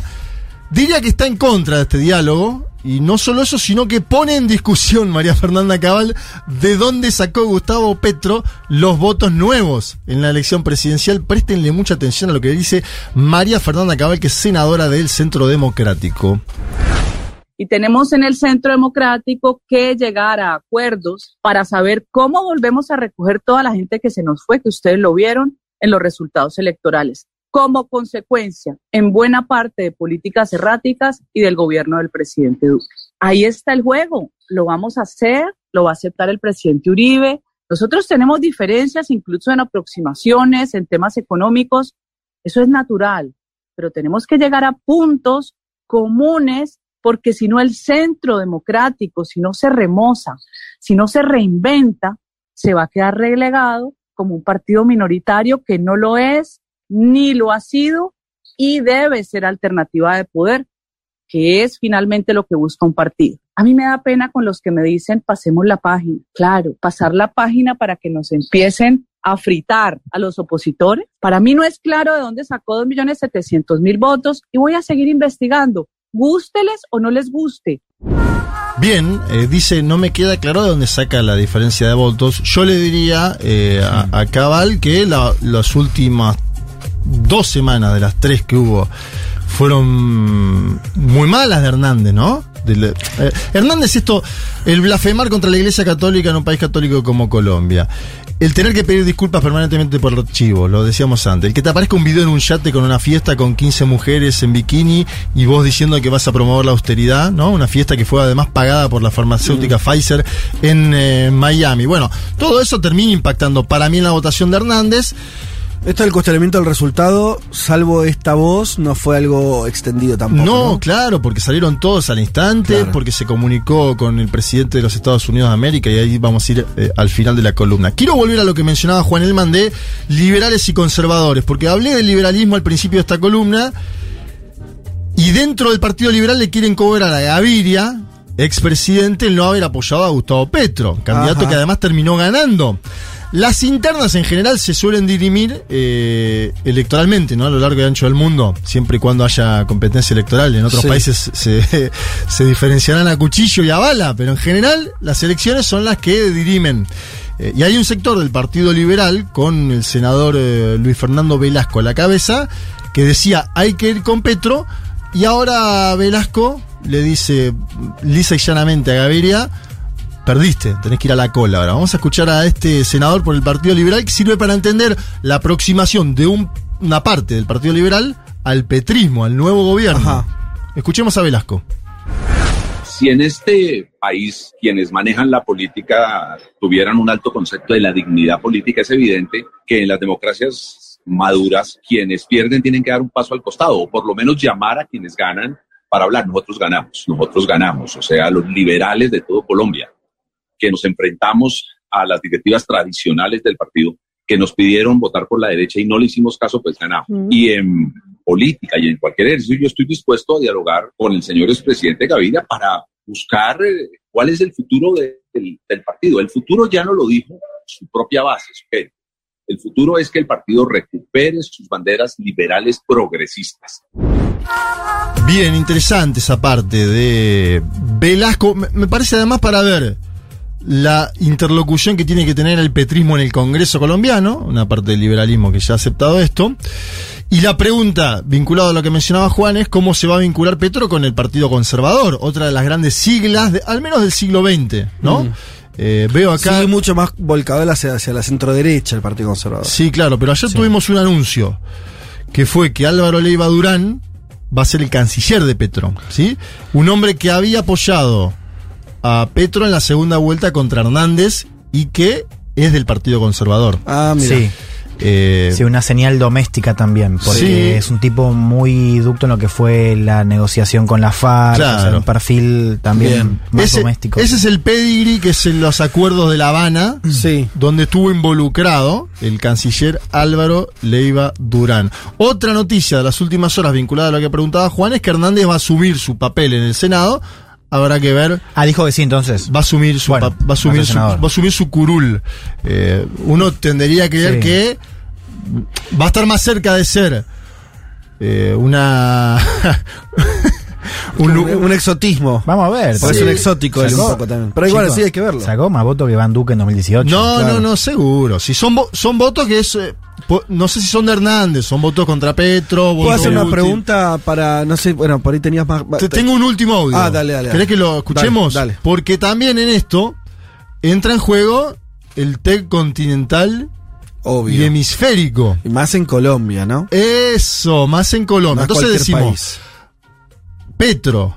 Viste que hubo mucho titular, Petro, el primer presidente de la izquierda Sí. colombiana. Está bien, es válido, lo acepto, estoy de acuerdo con ese título. Sí. Ahora, pidió dialogar con Álvaro Uribe Vélez, subirlo al escenario. Sí. Vaya uno a saber ahí cuál es la valoración que hace. Yo creo que tiene que ver con el uribismo en baja, darle interlocución a Uribe. Y conversó con Joe Biden, el presidente de los Estados Unidos de América. No solo eso, en este video que van a escuchar dice, hace tiempo venimos hablando con el Partido Demócrata de los Mm. Estados Unidos. Escuchemos a Gustavo Petro, declaraciones de esta semana. A propósito de, de agenda internacional, los analistas ayer decían que lo que sucedió en las últimas horas es histórico. Lo nombran presidente, menos de 48 horas está hablando con el presidente de los Estados Unidos. Yo tenía ese pálpito, ¿no? Desde antes, digamos, durante muchos años hemos hecho un acercamiento fuerte con las corrientes progresistas del Partido Demócrata, pero yo creo que ese acumulado permitió que allá al interior del Estado norteamericano eh, exista conocimiento de lo que estamos diciendo y de lo que somos, no de las malinterpretaciones que a veces torvamente se inventan sobre nosotros. A mí me gustó mucho la conversación con, con Biden en dos aspectos. Uno, el tono muy amistoso, muy, yo diría, como de compañeros políticos en una misma aventura difícil. Y dos, que al que mencionara la palabra, yo lo que quiero es una relación en términos de igualdad. Bien, eh, está bien eso, ¿no? De, va a tener que dialogar con la administración eh, demócrata. Me parece muy interesante eso que de- de lo primero que dijo. Sí. Lo de la igualdad, digamos que pensar que Estados Unidos venía con igualdad a otro país, no, no, No tiene que decir igual. Está bien, pero déjamelo. Déjamelo dudar, déjamelo pensar. Sí. Pero lo primero que es, que es algo que dijo Petro, como diciendo, nosotros hace años que venimos tejiendo una relación con el ala más progresista del Partido Demócrata, Sí. hay algo ahí que me parece, sin ser eh, inocente o... que es... Estamos viendo, bueno, en la entrevista anterior, ¿no? Un cataclismo político en Estados Unidos que lleva hace tiempo. Un partido demócrata que también tiene como corrientes que están más volcadas hacia, hacia posiciones progresistas más que los años 90. Sí, que no son hegemónicas igual. No son las hegemónicas, es cierto, y siempre Estados Unidos después se comporta hacia afuera como otra cosa. Sí, el gran patrón de estancia. Pero digamos que los latinoamericanos no tenés 50 cartas que jugar. Entonces, la verdad que a mí me parece que jugar una carta de acá a los próximos años donde vos te intentes lo- lo- lo- los nacionalismos populares, la izquierda, intente algún tipo de meter alguna cuña en el sistema político norteamericano, no me parece una pavada. A priori no me parece una pavada. Después te puede salir mal, bien, después te tiran cañones igual, no sé. Pero no tenés 50 opciones. Una es esa. Me parece que la coyuntura norteamericana habilita pensar eso. Bien, y Que no es la misma que tenías hace 30 años. Bra- 20. Brasil puede ser un gran eh, actor en eso de meter una cuña en caso de que Lula da Silva Mm. triunfe eh, en octubre próximo. Además, un Bolsonaro actualmente que no está vinculado con la administración Biden, sino que es una, una especie de Sí. nostálgico de la administración. Sí, sí, el uribismo también tuvo muchos problemas en esta última Total. administración para vincularse con Estados Unidos. ¿no? Totalmente. Des- desafíos abiertos eh, para final de columna. El económico, un país eh, pauperizado, con altos índices de inflación, con tercerización laboral. Hay que, asumen en 7 de agosto. agosto. Hay que cumplir. Ahora, muy- muy Ahora hay que cumplir ese vivir sabroso. ¿No? Que es lo que pasa en general, porque lo hablábamos el otro día con Lula. Lula hace un spot muy interesante, Sí. muy divertido, que es eh, vas a vas a cargar nafta y te asaltan. Sí. Eso, eso es muy divertido hacerlo cuando sos opositor. después claro. cuando tenés que gobernar y tenés una inflación de 60 puntos, como sucede en la Argentina en este y, el, momento. y el precio del, del- lo pone Petrobras, que es una empresa pública. No, no, no, no, no. Sí, no, no. eh, eh, se está privatizando todo igual. No, está bien, Petrobras, pero- Petrobras, sí, pero sí. está bien. El desafío político de Gustavo Petro es acordar con liberales, con conservadores. Mm. Mencionábamos antes, Petro hace bien, ya tiene las cuñas metidas. Hubo liberales que lo apoyaron, Sí. hubo conservadores que lo apoyaron, entonces él ya está premiando a esos. Obviamente le va a dar cargo. Habrá que ver el Ministerio de Hacienda, y este es el gran debate. Bueno, claro, no Porque está definido eso Todavía no está definido y obviamente es lo que lo preguntan Mm. todos, ¿no? Los que pasan por ahí. Porque acuérdense, nosotros hablábamos siempre de los cambios a partir de movilizaciones en Perú y Chile. Sí. Perú y Chile, la administración macroeconómica Sí. siguió más o menos, ¿no? Sí. No es que hubo un cambio y pateó el tablero No. y dijo, bien, habrá que ver qué hace. Gustavo bueno, Petro eso les iba a preguntar a los dos. Tírenme opiniones sin ningún fundamento. No me, No, me- citen, no me citen fuente. Su opinión. Yo quiero alguna fuente. Vos nombraste, te iba a hacer esa, iba a tirar esa pregunta. Vos tenés tres liderazgos. Bueno, el de Castillo está muy machucado, con- ya hablamos. Sí, no tiene que ver tanto con él o sí, tiene que ver también con el sistema político, ¿no? peruano. Pero bueno, tenés Sí. el liderazgo de Castillo, el de Boric, ahora el de Petro, que se parecen que son los primeros que llegan, ¿no? No son sucesores, no son puestos a dedo por otro, como pasan, como pasan otras experiencias progresistas ahora en la región. ¿Cómo ven a Petro en esa eh, en- puesto ahí en, en- esa fila? ¿Lo ven, lo ven el, que tiene mayores este, chances de convertirse? Porque lo de Boris también está ahí, ah, que arranca no arranca. ¿Lo ven mucho mejor posicionado? ¿Lo ven que va a tener los mismos problemas que las otras experiencias? A ver, Elman. Eh, a ver, yo creo que hay una ventaja indudable de Petro, que es que tiene un nivel de apoyo popular más grande que el de Boric, más Ajá. grande que el de Castillo, ¿Ah, lo sí? cual hay un dato. Y sí, porque ya el mismo Pero dato- Boris tenía y lo perdió. No, no, vos pensás que veamos solo primera vuelta. En primera Ah. vuelta, Castillo y Boric apenas Sí. logran pasar, eh, Castillo apenas, el 20%, Boric no supera el 25%, Claro. ¿no? Con lo cual hay una diferencia. Petro con 40 ya Claro, tenés 41, una, claro. una- exacto, o sea, supera el 40, entonces ahí para mí Sí. hay el primer dato. Eh, después hay una cuestión del liderazgo, que para mí también es bastante, lo conversamos con Atelo Cosoy hace un par de semanas. Petro es un líder fuerte, Mm. digamos, ¿no? Y, y creo que en este caso, aunque quizás a mi costado más socialdemócrata No le guste. no le gusta, tengo que admitir que vos Es para, un gobernar un, activo. co- para gobernar un país como Colombia tenés que tener, me imagino, un liderazgo fuerte. Yo creo que Petro lo tiene. Creo que lo que mencionaba Juan de la Alianza es un punto a favor. Eh, y al mismo tiempo tiene, bueno, a diferencia de Boric, que está recostado sobre también una coalición de la lita anterior, ¿no? La Sí, concertación. sí. Yo creo que hay algo de la novedad de la coalición de Petro que puede ser. Que es un más activo. nuevo, real, decís. Sí, y eh, Petro es el tercer tiro este de Petro. Claro. Que Lo vinculo a lo de la experiencia. Boric, primer tiro, Mm. presidente. Castillo, primer tiro, presidente. ¿no? Sí. En general, si te pasa eso, llegaste medio sí. de la nada, ¿no? Sí. Medio arman- armando la historieta cuando llegaste. sí. Claro, tipo, hola, me entré al balotaje. Hola, soy presidente de la Sí. nación. Claro, vos po- podés hacerlo porque enfrente tuviste a José Antonio Cast. Entonces la gente dice, vamos a votar contra este tipo. Correcto. Sí. O como enfrente tuviste a, a Keiko Fujimori. Entonces la gente dijo, vamos a votar contra esta mujer por tercera vez. Eh, y me parece que ahí eh, Petro tiene eh, una virtud que además fue alcalde de Bogotá, una ciudad muy importante, muy grande. Hizo una muy buena administración. Habrá que ver ahora si, por ejemplo, Bonilla, que fue el secretario de Hacienda en la alcaldía No de me Petro tire en dato, Bogotá, te dije opinión. es uno o no. No, no, pero es un dato también. Ah, es parte de mi opinión, Sí, de que sí, sí. él hace una buena alcaldía, luego compite una vez, nuevamente. Él compite primero en 2010. Después compite en 2018 porque en 2014 estaba inhabilitado, acuérdense Mm. eso.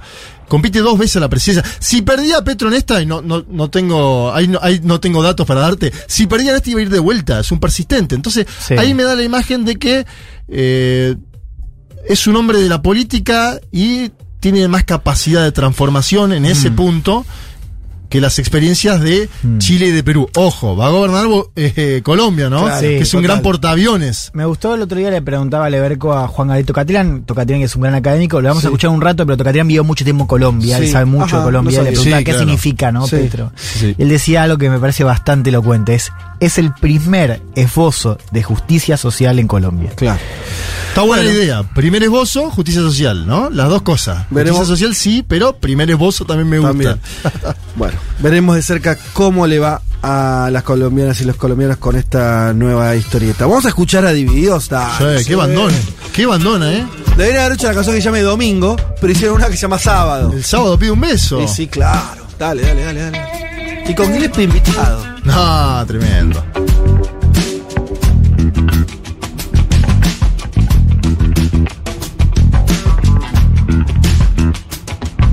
Un mundo de sensaciones. Federico Vázquez, Juan Manuel Carg, Leticia Martínez y Juan Elman. Un programa sobre política internacional que no cree en teorías conspirativas. Bueno, casi.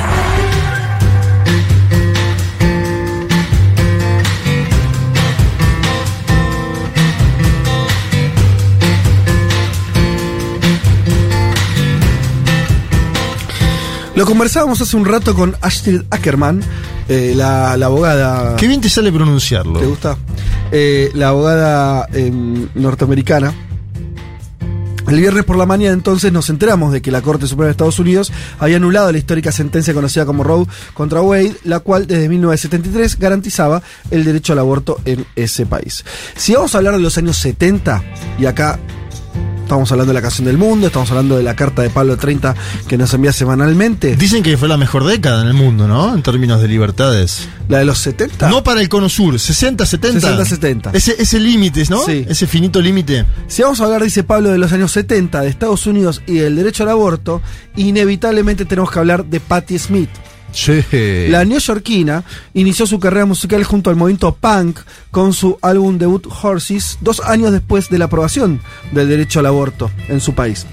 Patti trajo un punto de vista feminista e intelectual a la música punk y se convirtió en una de sus artistas más influyentes. Además, escuchen esto, apoyó el Partido Verde. de los Estados Unidos y cantó durante su campaña las canciones Over the Rainbow y People Have eh, the Power, ¿no? La gente tiene el poder. También apoyó al demócrata eh, Barack Obama en el 2008. Siempre se mostró, dice Pablo, de una u otra manera, sentando posiciones políticas. No podemos obviar su llegada a nuestro país en el año 2018, en plena ola feminista. En ese entonces Smith se presentó dos veces, primero en el Centro Cultural Kirchner, eh, para una lectura de poemas, y al día siguiente dio un recital ahí mismo también.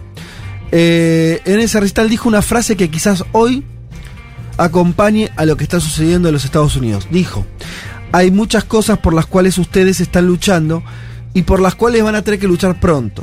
Nosotros también en nuestro propio país, dijo Patti Smith. Debemos luchar. Esta canción es para eh, todos ustedes.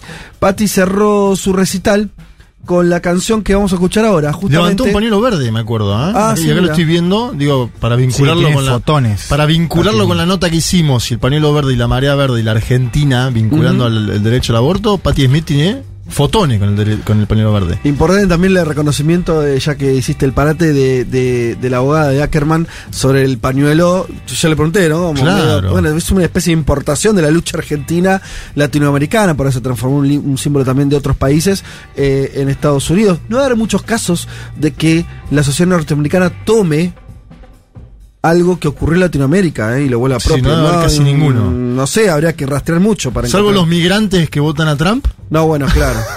Em, volvamos entonces a, a- a la canción del mundo. Patti Smith cerró su recital, el que decíamos 2018 en Buenos Aires, De CCK. con la canción que vamos a escuchar ahora, eh, People Have the Power, y al final del mismo agregó, no se olviden, usen su voz.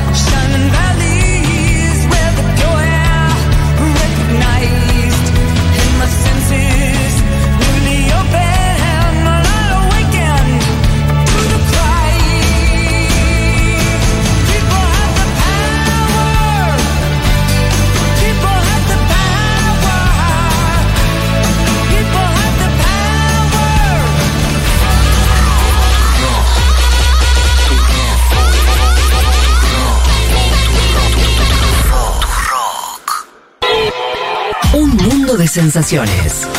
Vázquez, Carg, Elman, Martínez. Ver las cosas desde un rincón del mundo te da otra perspectiva.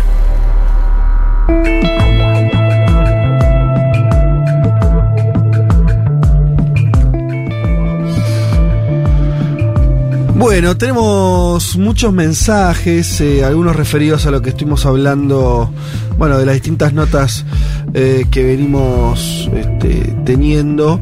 Em, bueno, ah, hacen referencia a Patti Smith también, me parece increíble que hace una semana conocí a Patti Smith. Mira, Mirá, qué bien me voló en la cabeza. No solo por su música y poesía, sino también por su compromiso político. Y justo pasan un tema de ella, hermosa casualidad. Esto nos lo cuenta Bruno. ¿eh? Muchos mensajes que en un ratito nomás estaremos leyendo, pero eh, vamos a meternos en el tema, el otro tema que habíamos prometido, que tenía que ver con contarles eh, cómo viene el, el paro. Tal vez podamos hablar ya del levantamiento, habrá que ver. En Colombia, dos semanas de paro indígena. En Ecuador. Eh, perdón, en Ecuador. Eh, y bueno, lo venimos contando eh, también la semana pasada, eh, la relevancia que está teniendo este, este paro eh, y las demandas que tiene el sector indígena frente al gobierno de Guillermo Lazo. Para adentrarnos en todo ese tema, estamos en comunicación con Carlos Sucuyanay, él es presidente de la Ecuarunari, que es la Confederación de Pueblos de la Nacionalidad Quichua del Ecuador, que es parte de la CONAI, que es la, la Confederación de Nacionalidades Indígenas del Ecuador, la principal organización indígena de ese país. Carlos, te saluda Federico Vázquez desde Buenos Aires. Muy buenos días, mi estimado Federico. Un gusto saludarle. Muchas gracias por la invitación. No, bueno, muchas gracias a ustedes por, por estos minutos para que nos cuente de primera mano, usted como dirigente eh, de, de esta confederación, en principio la evaluación que hacen de estas primeras dos semanas eh, de paro indígena en Ecuador. Eh, nuestra organización nacional, como es la CONAE, cuya una de las estructuras fundamentales, que es la Ecuarunari, los 18 pueblos quichuas de aquí del Ecuador, eh, desde hace eh, mucho tiempo atrás, desde hace años atrás, venimos eh, preparando una agenda para el país, una agenda donde contiene un programa de, de solidaridad, una agenda de una agenda donde se puede distribuir bien la riqueza de lo que es del Ecuador para todos los ecuatorianos y que se y que se trabaje en, el marco de una distribución de toda la riqueza protegiendo la naturaleza especialmente. Bueno, hemos entregado hace un año atrás uh, 10 propuestas al presidente de la República. Hemos ido a dos reuniones, pero hemos quedado pero hemos quedado únicamente en, en diálogos y como es- estábamos únicamente ahí en la- como estábamos en esas reuniones no había dado ninguna respuesta al, al respecto. Por ello es que hemos advertido al presidente que acoja las peticiones especialmente en lo que tiene que ver a la subida de precio de los combustibles. Cada una de las propuestas que hemos hecho tiene su justificación no solamente se ha hecho la, la pregunta nomás. En este marco tengo que indicar a- al, al, al mundo de que hemos sufrido muchas injusticias, pero que el presidente no ha hecho caso a nuestras peticiones. En este sentido, al no haber respuesta, se reunió el Consejo de Gobierno del Ecuadunari, se reunió en el Consejo Político, el recorrido de cada una de las federaciones de toda la región interandina del Ecuador. Ahí es cuando socializaron la situación económica que vive el país. Y ahí habíamos encontrado el sentir del pueblo ecuatoriano cómo está viviendo y dónde afectó, dónde afectó la subida del precio de los combustibles. Entonces existe una crisis económica que está latente en los pueblos originarios, que está latente en el pueblo campesino, que está latente en el marginal urbano, es decir, en la mayoría de, de los ecuatorianos. Frente a esta no respuesta que tuvo el presidente, la CONAE, el Consejo Político convocó y ahí se resolvió este hacer una protesta, paralizar eh, el país para que el presidente nos escuche, pero una movilización territorial, en el marco de una movilización territorial, este, las estructuras organizativas, conjuntamente ya con otras estructuras en el país, de los trabajadores, de los médicos, de estudiantes, comerciantes, artesanos, este eh, fue ah, ampliándose y se convocó nuevamente ya a una movilización nacional indefinida. Eh, eh, eh, en esta movilización indefinida iniciada el 13 de este mes, habíamos nosotros indicado a nuestros manifestantes que esa tiene que ser de manera pacífica, Mm. pero existen algunas eh, eh, interrupciones, algunas injerencias que quieren di- di- dibujar nuestra protesta política. De tal manera que hemos estado nosotros trabajando en este marco y estos ya casi 14 días de esta gran movilización, el presidente no nos da resultado alguno a nuestras peticiones. Frente a ello, todos los días nos reunimos tarde y mañana y en esa reunión es lo que hacemos de tomar las decisiones. Son las estructuras sociales las que dicen que no podemos irnos sin tener resultados. Al diálogo no podemos irnos si no hay resultados reales, es que no hay respuesta del presidente. Como no hay un documento infirme que diga, a ver, ¿cómo establecemos el precio de los combustibles? A ver, ¿cómo frenamos la privatización de los bienes públicos?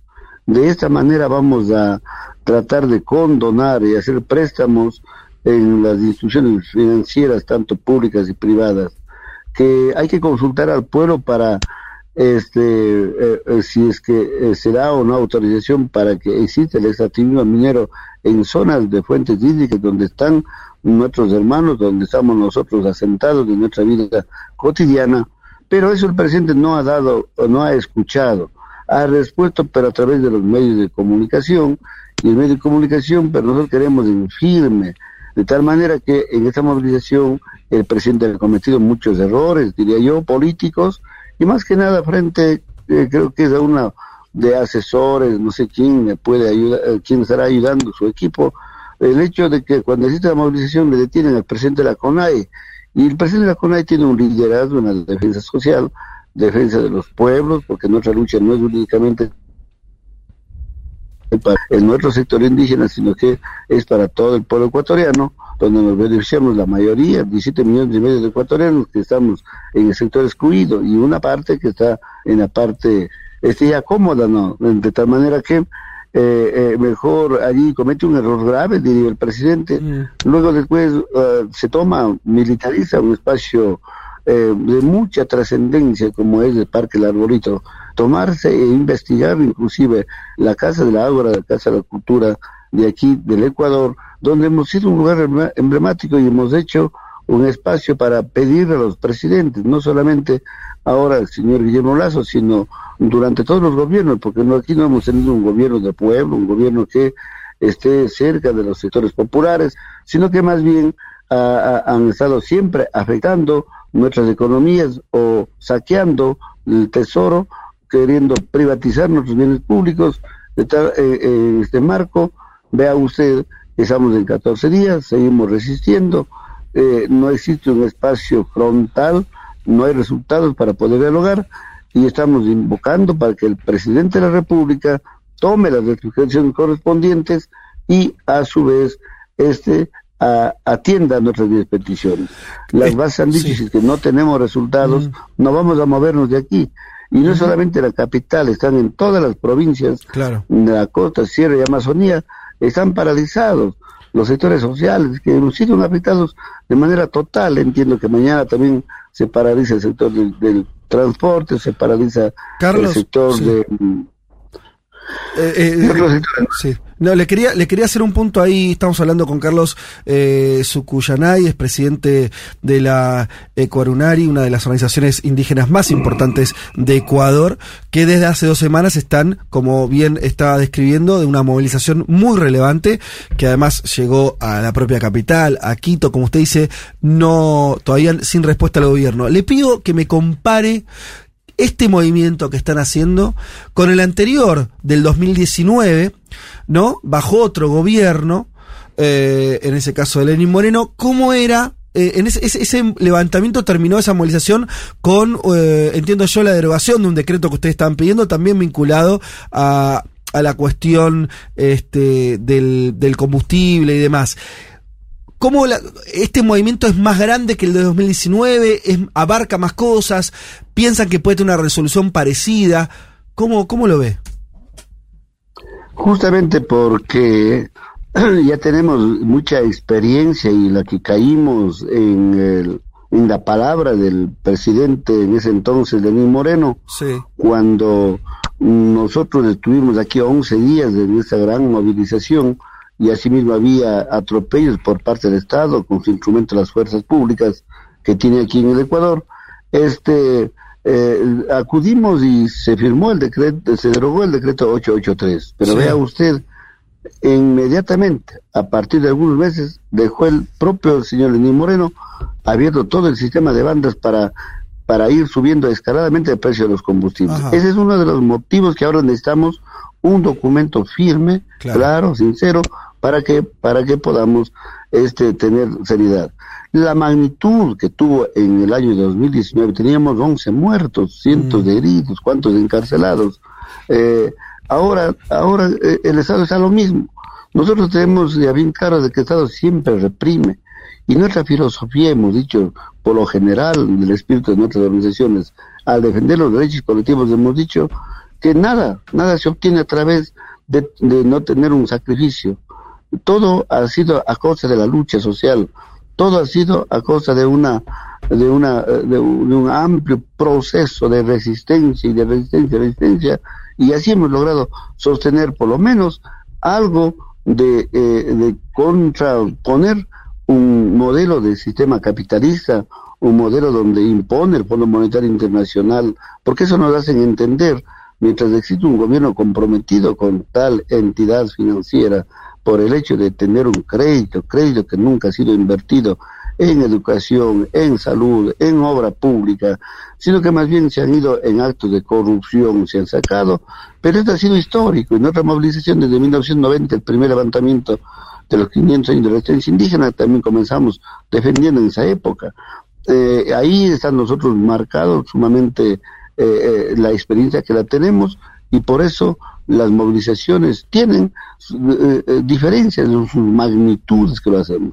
Ahora tenemos 10 puntos que no es nada, que no se puede ejecutar las faltas de, de ejecutar el presidente. El presidente tiene, creo que todos los instrumentos, tiene todas las, tiene todas las- todo, todo, todo- todos la- los recursos. Sí. Ahora mismo existe un recurso extra presupuestario por la subida de precio del petróleo. Nuestro país es productor de petróleo.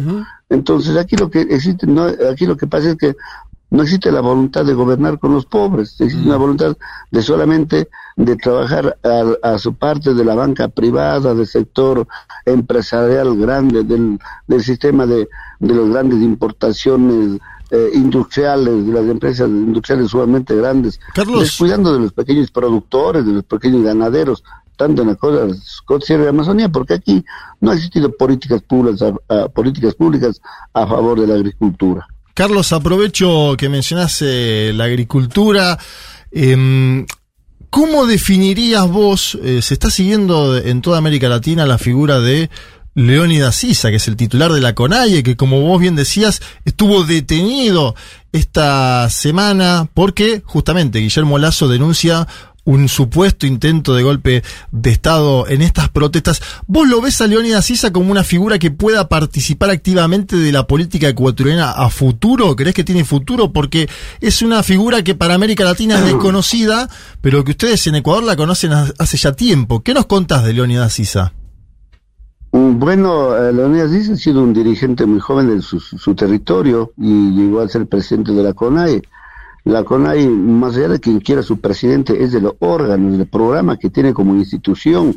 Entonces, nosotros los dirigentes lo que vamos es ejecutamos lo que está escrito, lo que pedimos, lo que pide, eh, lo que pide eh, el pueblo ecuatoriano que estamos llamando y convocando a todos los actores sociales en representación de los pueblos nacionales, por supuesto pero el presidente acaba ha dicho que quiere atrapar el poder, eh, que somos vandálicos, no. En ese espacio nosotros no la hemos pedido. Ade- Además de eso, en nuestra agenda no ha estado nunca este derrocar al gobierno ni dar de baja al gobierno. Eso no está en la agenda. Hemos querido que atienda los puntos nomás. Leonidas Diza, más allá de su presencia, Leonidas Diza tiene una agenda, Leconay tiene una agenda y nosotros tenemos un instrumento político propio. Lo que hemos pedido es que no podamos o no seamos susceptibles de que se entren otras agendas extrañas a, a, a proyecto político indígena, porque nosotros tenemos una herramienta, la herramienta política que se llama Pachacuti. Ya la sociedad ecuatoriana, ya la, la, sociedad ecuatoriana, ya los actores sociales, ya el propio Código Orgánico Integral y las bases de nuestra organización sabrán definir en un momento oportuno para, eh, si- para ver si es que en la posibilidad de participar en agenda, en la agenda política. No hemos dicho, pero ahora no estamos en política. Somos sumamente claros nosotros los dirigentes. Estas movilizaciones no las hacemos por política. Para nosotros la defensa de los derechos colectivos en Ecuador es una agenda sumamente eh, sagrada, es una agenda sumamente que no se puede dejar manipular por los hechos políticos. Los hechos políticos, inclusive en nuestra propuesta, y que los actores pueden querer o destruirlo también, porque ha existido eso también, ¿no? Reconociendo también nuestros errores que la hemos cometido, el, eh, como instrumento político para alcanzar y construir el Estado verdadero plurinacional está allí. Pero ya va a depender mucho de nuestros comportamientos, de los actores políticos. Lo que nosotros como organización hacemos es de que, de que no destruyan el programa, no destruyan la filosofía, no destruyan el actor político, no vayan más allá mm, mm, al margen de la propuesta que la tenemos nosotros para los ecuatorianos. Carlos, Eso No, un poco en virtud de lo que decía recién, digo, eh, esto que comentaba de la política ahora, la pregunta sería, ¿ustedes esperan algo del, del gobierno para los próximos días, más allá de este programa de 10 puntos? Digo, ¿esperan algún tipo de diálogo, alguna medida más vinculada a la cuestión de la desmilitarización? Como, como de nuestra parte no ha estado en agenda de derrocar a ningún gobierno, eso no está. Es más, todavía aquí el derecho constitucional tiene cinco candados para poderse destruir a un presidente. Nosotros, eh, desde la Ecuador, que lo recibo más grande del país, eso no estado nunca en agenda. Eh, eh, hay que hablar con absoluta seriedad a, a- a- a- los que están escuchando a nivel internacional, pues. Porque el presidente quiere desvanecer esta, pro- esta protesta social, esta movilización nacional, territorial, comunitaria, aduciendo de que eh, queremos hacer actividad política. En ningún momento mm, lo que estamos nosotros ahorita reclamando, los puntos, los puntos concretos, esperemos que el presidente de la República escuche y tampoco podemos caer en un espacio de no querer intentar un diálogo. Pensamos que eso también es importante, pero lo que, como subindicar en su inicio, queremos un diálogo con resultados. Ya no queremos tener un diálogo sin resultados, que solamente este vayamos, luchemos y después ahí nos vemos y, y cuando nos vemos ya no, no nos veremos jamás. Eso ya no está en nuestra agenda. Vamos a exigir al presidente que cumpla lo que pide, no el movimiento indígena. Ahorita en este momento lo que exige el pueblo ecuatoriano. Carlos, ¿qué vínculo tienen hoy ustedes con Yacu Pérez, el ex eh, candidato a presidente? Y yo he caminado oh, en la contienda electoral, vimos qué es lo que pasó eh, eh, en, en la campaña política. Eh, mm, Lecua Lunari no está caminando, no está orientada para dirigirse únicamente viendo a las personas. Las personas aquí, o los candidatos en este caso, a la presidencia, a la vicepresidencia, al Parlamento Andino, a la Asamblea Nacional y a las asambleas provinciales, mm, caminamos nosotros por el proyecto político, porque ese es nuestro, eso es lo, lo que hemos construido. Yo tengo, constru- construimos una casita, la construyo para vivir con, con la familia, no la construyo para dejar botada, pues tengo que ir y cuidar esa casa, para eso es el Pachacuti. El ex candidato Yacu Pérez, por algunas circunstancias internas que la, él haya sentido a lo mejor mal, y vimos qué es lo que pasó en la campaña política anterior, eh, vemos la actuación interna también de nuestros compañeros, que hay que ir diciendo con franqueza también, y vemos la injerencia de otros movimientos políticos también incrustada en casi unas partecitas de nuestras venas, de nuestro proceso organizativo, y asimismo, este, y asimismo, este, eh, eh, él haya tomado alguna decisión, ¿no? pero no la encontramos. Y siempre habrá que pensar, como fue dos veces presidente de Acuarunari, considerarlo, ¿no? Él creo que está formando otro movimiento y pueda que alguna vez sea un, un, un, un, como digo, un aliado natural, pueda que sea, no, pero eso ya no, ese es mi criterio personal y ya las decisiones tomarán. Yo estoy a un mes de dejar la dirigencia, volveré a mi territorio, a mi actividad y iré cumpliendo lo que me ha tocado enfrentar en esta ocasión, dos levantamientos grandes, eh, una contienda electoral, una contienda electoral a la que nos sentimos perjudicados, por eso denunciamos al país y al mundo de que no lo perjudicaron a la persona de Yacu Pérez, sino que destruyeron o no quisieron de que se cumpla una agenda del movimiento indígena y de todos los sectores sociales para aplicar aquí para los casi 18 millones de ecuatorianos. El que habla es Carlos Sucuyanay, presidente de la Ecuarunari, una confederación de pueblos de la nacionalidad quichua del Ecuador, parte de la CONAI, la Confederación Nacional eh, de- del Ecuador, con- con- Confederación de Nacionalidades Indígenas. Te agradecemos muchísimo el tiempo que nos diste, los minutos para entender un poco más A usted, lo que muchas vive, gracias, un gusto. lo que está viviendo Ecuador con este levantamiento desde Un hace gusto, ya dos luego. semanas. Un abrazo grande desde Buenos Aires. Federico Vázquez, Juan Manuel Carr, Leticia Martínez y Juan Elman. Un mundo de sensaciones. De la invención de la rueda a las stories de Instagram.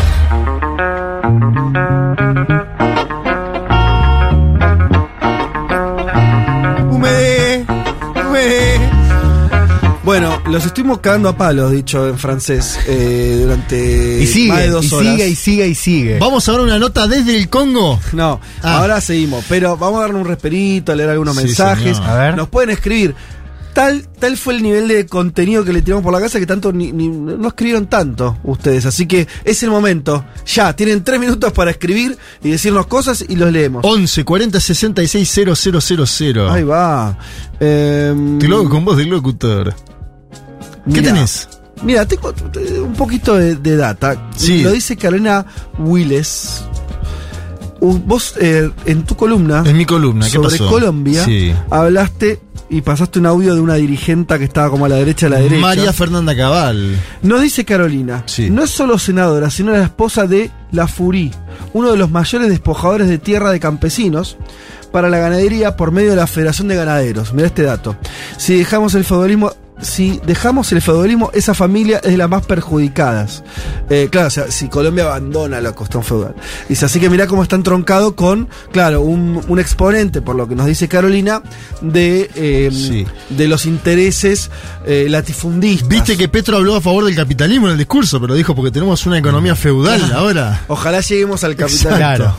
Es verdad que en Colombia, además, viste que eh, lo hemos dicho acá, Colombia eh, tiene mucho campo, mucho Claro, campesino. es una ciudad mucho más ruralizada que- Exacto. Sí. que, la nuestra, por Así, caso. así es. Mm. ¿Hay, hay mensajes de comida. No, No dicen, no, de eso, ¿No? de eso este, este domingo están guardados. Fabricio nos cuenta, ¿Qué dice? Hola un mundo, abrazo desde Monte Grande, excelente programa, notas y musicalización, me confieso que escucho el programa en vivo y después en Spotify. Bien. Bueno, me Un gusta esa crack, confesión. Tomando apuntes. Eh, acá estamos volviendo a Rosario desde La Rioja, Bien. viaje, buscando desesperados señal para poder escucharlos. Eh, entiendo que están en una ruta, lo dice eh, Juanchio. Eh, Que es una familia. Habrán ido de vacaciones. ¿Serán hinchas de News o de Central? Viste que no, No hay sé. mucha opción ahí. Pero me gustan esos viajes así. La Rioja, Rosario. Mirá, deben estar pasado por San Luis, Córdoba. Bien federal. Suponiéndolo. ¿Qué más? ¿Qué más? Planazo domingo, mundito, mates y lluvia en Oslo. Abrazo grande. Uf, Nuestra gente de Oslo, de Quique Mates y Fredes. lluvia con, mirando la ventana. ¿En Oslo llueve siempre o hay algún día que hay sol? No lo Le sé. pregunto a Quique. Sebastián Moncayo nos dice: Hola, un mundo le saluda Juanse, el ecuatoriano, hincha de Liga de Quito. Bien, el equipo donde Gracias salió- por hablar de Ecuador. Salió campeón Patón Bausa. Mirá. También con San Lorenzo Almagro, que ahora está perdiendo con Tigre 1 a 0. Pablo Banini festeja la nota sobre Ecuador. Acá firmes como cada domingo, nos lo dice Laura eh, desde Bahía, con un frío digno de esta época. Y sí. Hay un tema con el frío, con, el invier- con este invierno. Y aparte en Bahía hace frío, ¿eh? Pero viste, yo no sé si es qué está pasando. Bueno, supongo que es algo más eh, en Argentina también. En la ciudad de Buenos Aires está haciendo un frío Mucho frío. inusual, ¿no? Terrible, Sí, inusual. mucho frío. Es ¿No? más, hizo en el otoño también una, ¿no? Exacto. Y ahora está fresco, fresco. El último mes del otoño te diría, porque no así el resto. Marzo y abril fueron muy lindos. Sí. Mayo fue muy frío. Y ahora estamos en Junio está haciendo muy frío. lo frío después de lo frío. Eh, excelente el programa. Eh, favor de mandar saludos a Marina Pirisi, que vivió en Simol, Chiapas, México. Freddy de Chiapas nos lo dice. Le mandamos un gran saludo. Bueno, le estamos mandando saludos así. Eh, Que nos cuenten en qué anda el Ejército Zapatista de Liberación Nacional, ¿no? Que tenía fuerte presencia ahí en Chiapas. Rómulo Tomaselli nos dice asadito en Almagro, escuchándolos y una linda foto de ahí. Pasá la dirección que estamos cerca. Pasá la dirección que estamos cerca, amigo. Eh, sensaciones, gracias por hacerme quedar como un experto internacional cada semana. Esa es un Es plus. buena, es un, es Es un- un plus. Es, es lo que le damos a nuestros oyentes. Después Sí. van y hablan como, como Claro. ¿Sabes quién va a pasar al balotaje, Hernández? nosotros hablamos como si supiéramos y nuestro oyente hace lo mismo. Claro. Eh, Y cuando nos equivocamos, se equivocan ellos también. es así, viejo. Pregunta, pregunta, dice Seba. ¿Tienen alguna idea de cuál es la realidad política en Senegal? No, pas- paso, paso. Eh, me impresiona la cantidad de inmigración de ese país de África específicamente que tenemos. Sí, bueno, Ese- es muy bueno la, la pregunta para dar cuenta de eso, ¿no? Sí. Ah, no, no. Te- dijimos que escriban y se pusieron todos a escribir en este segundo. No sé lo que es. Eh, ¿Pero qué mandan? ¿Qué dicen? Bueno, ¿Hay audios, Diego Vallejo? No, ¿no? Qué difícil sacarles opinión sin fundamentar. Estos muchachos profesionales de ahora, dice. No, no, no, eh, ah, por lo que yo le, le, lo a ustedes. Escuchándolos de Ituzaingó. Gracias por eh, tanta data. Esto lo dice Vanina. Muchas Eh, gracias. Muchas gracias por tu Muchas mensaje. gracias. Eh, ¿Qué más? Hola, Mundilies. Eh, Mundilies es nuevo, ¿no? Sí, saludos a mi tío, el Pan Crumachia, eh, de las Varillas, provincia de Córdoba, el último cooperativista de la Pampa Sojera. Los escuchamos todos los domingos, él allá, yo en Capital Mediterránea. Programón el de hoy. Bueno, muchísimas gracias. Gracias. Eh, Linda provincia de Córdoba, a mí me gusta mucho. Karina, socia 16.485, haciendo budín de manzanas, qué rico, Qué para bien. el mate. Saludos desde Mataderos, bueno, desde muchos lugares nos saludan, eh, desde Montevideo, claro, tenemos mucho- muchos oyentes eh, uruguayes, tomando un descanso del estudio mientras les escucho. Les cuento que estoy haciendo un posgrado de la CAF Sí. y Ominami citó a Juanma No. Con el no al alca. Yo copadísima, los amo. Bueno, le mandamos un saludo a ella y a, a Marco Enrique Sominami. Lo dice Soledad Curcho. se ve que leyó el libro que compilamos en su momento con Agustín Lewitt. Mirá vos. Mirá vos. Marina Ovejero dice, en Oslo hubo un tiroteo hace poco, agrega. Eh, para, eh, bueno, el problema son las temáticas sobre las que se habla. Mi madre jamás me cuenta temas de pareja. No, esto es de otra. No, perdón, estoy leyendo una cosa. Ella misma escribió antes, perdón, María Ovejero. no- Era, Era otra. no, pasa que era el mismo, ella misma mandó un mensaje ayer y yo pensé Lo que que era. habla sobre la diversidad de esta radio, Sí, ¿viste? Está discutiendo monogamia y después discutís eh, tiro- claro, segunda ola progresista en la región. No, Lo que nos gusta, no, lo que nos anotaba María Ovejero es que en Oslo hubo un tiroteo recientemente. Y eso debe ser una noticia, ¿no? ¿no? Sí. No sé qué estoy para discutir más igual, digo, ya ¿Habrá un. Sergio Berni en Oslo? No sé, lo que sé es que hay alguien que nos envía una foto muy tentadora de la preparación de lo que yo entiendo es un pucherazo O un guiso. o un guisazo Me parece que es un guiso. ¿no? eh, cuyano en las sierras de Córdoba, ¿sí? Esto lo dice el Lea y se ve Bueno. muy, muy, muy, muy bien. Eh, bueno, en fin. Eh, tenemos muchos mensajes más, lo dejamos para dentro de un ratito. Esa... El avioncito de Dieguito. Nos vamos a lo que Elman quería traernos. No, no, de no. que- quiso terminar el programa este Falta chico. un rato. Sí. Dale, tíralo nomás. Dale. eh, hice esta columna con ganas, la verdad que tenía ganas de hacerlo. ¿no? A discutir y que pensemos un poco este momento regional. Después de una victoria del progresismo en Colombia, acumuladas también, hagamos la lista, ¿no? Tenemos Argentina, Bolivia, Perú, Chile, Honduras, Colombia, a la espera de lo que pase en Brasil, ¿no? Por eso se instala esta pregunta acerca de la segunda ola progresista después de lo que fue la primera, entendiendo más o menos del 2000 al 2015, más o menos. Con esa se instala una pregunta quizás un poco más abarcativa o, o al revés, más puntillosa acerca de que si los, la pregunta es si lo que estamos viviendo es un giro a la izquierda de los electorados o si es más bien una reacción ante los oficialismos. ¿no? Total. Por eso les comentaba este dato al principio del programa acerca de que las últimas 15 elecciones presidenciales desde 2018 la ganaron las oposiciones. ¿no? O sea, Ahí son- tengo un asterisco para hacerte. A A ver. Estuve pensando antes cuando me lo nombraste. A ver, dale, discutamos. La de Evo Morales en 2019. Evo Morales ganó en el 2019. Evo Morales era presidente de Bolivia. Sí. Ganó la elección. Digo, la marco como asterisco, yo la anoto. esa Un oficialismo que revalidó, para pasa que esa elección después eh, no, claro, nada porque no la, la lista, la lista cuenta. Claro, es verdad, la lista cuenta la del No, no. 2020 de Bolivia. Que en 2020 gana la oposición, pero es verdad que el- ese oficialismo Era- era, un oficialismo era entre extraño, comillas, sí, porque sí, era un sí, oficialismo de facto. Total, digamos. total. Eh, Pero bueno, hay- es un sí. caso extremo porque hubo un golpe de Estado impuesto también, ¿no? Pero Sí. las dos elecciones la ganó el movimiento al La, socialismo. la Son verdad que hay dos cosas que- que, son irrefutables lo que está diciendo Sí. Juan. Una, que los oficialismos no están revalidando a priori Total. y que hay que, que vienen ganando más las izquierdas, ¿no? También que las Mm, derechas. Sí. A ver, eh, metámonos ya a discutir. Quiero traer una idea que la escuché el, el viernes en un panel que organizó la Universidad Pedagógica Nacional, que compartí con Nicolás Tereshuk. Nicolás es politólogo, Amigo. parte del colectivo Arte Política, amigo de Federico claro. Vázquez. Eh, y él, junto a otro investigador, que es Mariano Fraschini, Qué dupla esa, ¿no? una buena dupla. Sí. que, Gorosito y Acosta. eh, Ah, qué bueno lo traigas porque yo te iba a citar un trabajo. Bueno, Bueno, vas a- es un hacer trabajo. eh, Está muy bien. Ellos, antes de preguntarse si, hubo un- si hay un giro a la izquierda, lo que hacen es preguntarse si hubo un giro a la derecha, ¿no? Después de esta primera ola progresista. Y ellos lo que hacen es tomar datos, no solamente desde 2018, que era el dato que yo les decía recién, sino de 2015, es decir, las últimas Bien. 24 elecciones. Bueno, Desde que ellos- Macri, digamos. Exacto. Ajá. Ellos mirando Sí. datos desde 2015 dicen que no hubo giro a la derecha. Escuchemos a Nicolás Terechuk.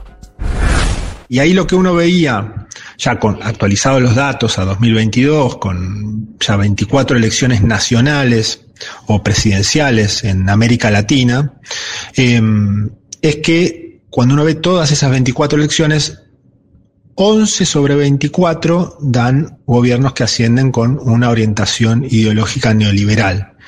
Ahí entonces poco menos de la mitad, no parece muy claro que haya habido ese, ese giro a la derecha. Cuando uno ve también si se trató de propuestas neoliberales de derecha, de centro derecha, que desplazan a un presidente del giro a la izquierda, eso es mucho menor. ¿sí? Son solo cinco casos, entre ellos por supuesto el de Mauricio Macri, sobre un total de 24.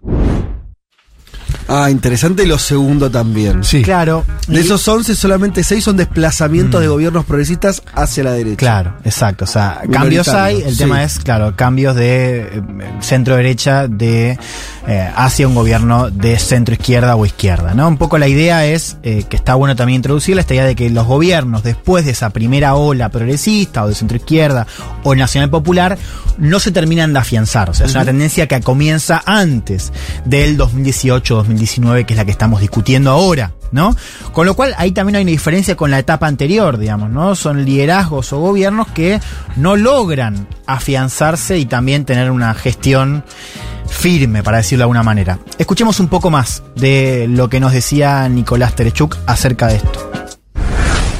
Una continuidad que uno puede ver, insisto, del año 2015 y probablemente un poquito antes de la caída de Dilma Rousseff en adelante, es la complejidad, la dificultad de los presidentes para sostenerse, mantenerse, plantear una agenda, desplegar políticas públicas y eventualmente reelegirse o definir un posible sucesor en nuestra región. Vemos un periodo de mucha fragmentación, de mucha convulsión y de dificultades para gobernar. A su vez también, o sea, en ese marco no, no puede decirse que haya habido un giro a la derecha y ahora lo que estamos viendo es este, esta pintura de sucesivos casos de elecciones ganadas por presidentes de una orientación de izquierda, de centro izquierda, progresista, nacional y popular.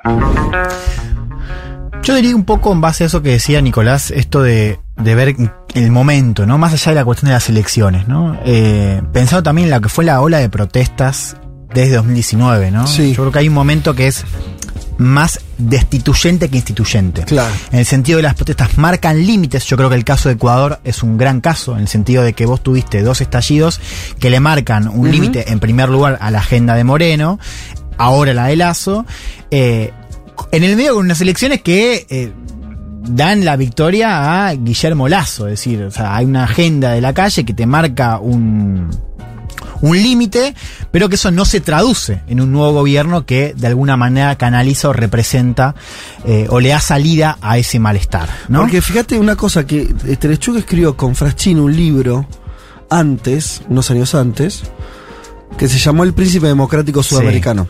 Y Lo editó alguien que yo conozco. Bueno, y ahí lo importante es de la tesis un poco que tenía ese libro es Sí. Que y ahí también hacían hablaban por supuesto de Chávez, de Cristina, de Lula, también de Uribe, que era una época, describían una época de liderazgos fuertes. Mm.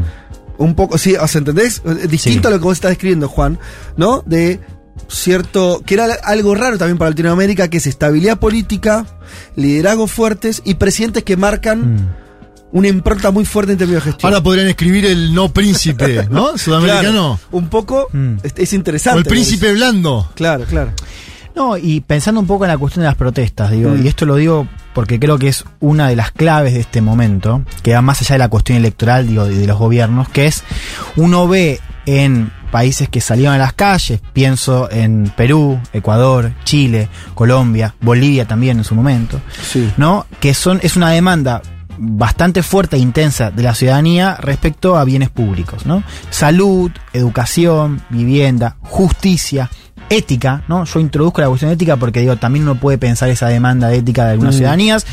Eh, el viernes charlamos esto de acerca de eh, las banderas anticorrupción, ¿no? Que, que uno mira hace un par de años y uno veía que las campañas de centro derecha en ese, bueno, diría Nicolás, en ese no giro a la derecha, pero de alguna manera eh, esa respuesta al primer ciclo progresista. Y ahora creo que como dato, lo menciono, digo, como una idea, lo discutiremos después, eh, esa bandera anticorrupción ahora está siendo encarnada por otro tipo de liderazgos, ¿no? ¿Cuál es? Eh, pienso en el caso de Franco París en Chile, el caso de Rodolfo Hernández en, en Colombia, uno no casos, casos no victoriosos por hasta ahora. No, claro, no Sí. victoriosos, pero sí como a lo, lo- pensaba esto de, de dar respuesta a la demanda de ética, de Correcto, cómo antes sí, sí, sí. eso estaba siendo monopolizado por la derecha y hoy hay como una respuesta más hacia los políticos, ¿no? Ok. Eso lo pienso como idea porque digo, hay casos en la región que también se parecen bastante, ¿no? Eh, a ver, de todos modos, más allá de la pregunta acerca de si hay giro a la izquierda o eh, es una cuestión de reacción ante oficialismos, hay un dato, digamos, que es esto de que una segunda ola hay, en el sentido de que si uno mira el mapa hoy, a diferencia de hace un par de años, es un mapa con más gobiernos de izquierda o, o progresistas, para A decirlo de ver una si está bien lo que esto. Eh, Si Lula gana en Brasil, los únicos gobiernos no de izquierda que te que- quedarían serían Lazo en Ecuador, Uruguay, Uruguay, Paraguay Chile. Y Paraguay. Ecuador.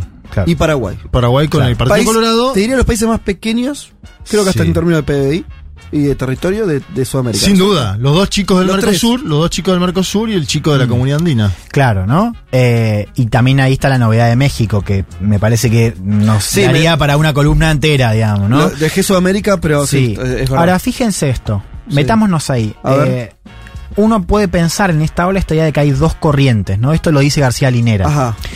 Una donde el progresismo llega después de movilizaciones populares, Bien. ¿no?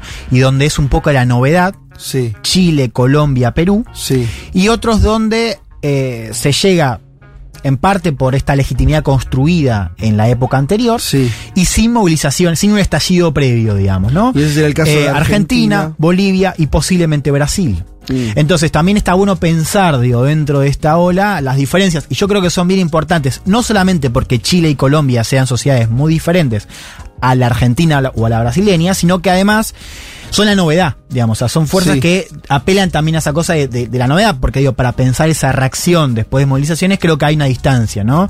Eh, y en el caso de Petro y de Boric son dos liderazgos, dos liderazgos que son enmarcados como esto de, bueno, es la primera vez que la izquierda llega, ¿no? Aunque también podría haber asteriscos en el caso de eh, Chile, ¿no? Ahora, sí pensaba esto de las elecciones, ¿no? Como una diferencia con la etapa anterior. Y yo creo que, a ver, acá hay un punto que quiero hacer, que es, a ver, son elecciones más reñidas. Uno mira eh, la- en, en términos de porcentaje de votos. Quizás Bolivia es una excepción porque Bolivia el más gana Sí. de manera rotunda en primera vuelta. Pero vos mirás los otros casos y vos ves que eh, son gobiernos que no ganan con una mayoría holgada. Cuando digo mayoría me refiero a la diferencia con el, con el eh, partido de oposición. Sí. ¿no? Lo cual ahí tenés una diferencia. O sea, tenés eh, progresismos que ganan con. Ahora, eso sería el caso de Chile, hmm, ¿no? El caso de Colombia, sobre todo. el caso de Colombia, el caso de Perú. El caso de Perú. Me Eh, parece que el de Perú es el más Y nítido. el caso ¿no? también de Argentina es una manera, porque vos tenés una diferencia Eh. holgada, pero donde el partido opositor tiene un porcentaje bastante 40 significativo. puntos, sí. Exacto. ¿No? Eh, hay una diferencia también que está bueno plantearla, que es que me parece que es parte de este momento regional, que es eh, que las elecciones son cada vez más disputadas también en el terreno le- legal y narrativo, Sí. es decir, como que este, este fantasma Cuestionadas. fraude, un fantasma de fraude que si uno mira el hemisferio empieza a correr desde, desde 2020 y Trump, ¿no? Porque, digamos, hay algo que también está bastante en el faro, que es lo que hizo Trump, tanto a nivel legal como a nivel discursivo, de poner en juego y en jaque el resultado electoral, que después fue copiado por Fujimori en Perú, amenazado también por Yacu Pérez en Ecuador, recordemos cuando él se queda fuera del balotaje, y posiblemente imitado por Bolsonaro en Brasil. digo, ¿no? Y fíjense que la última, el fin de semana, lo hemos discutido esto de, bueno, qué pasaba o qué hubiese pasado si Rodolfo Hernández perdía, pero por menos, digamos, ¿no?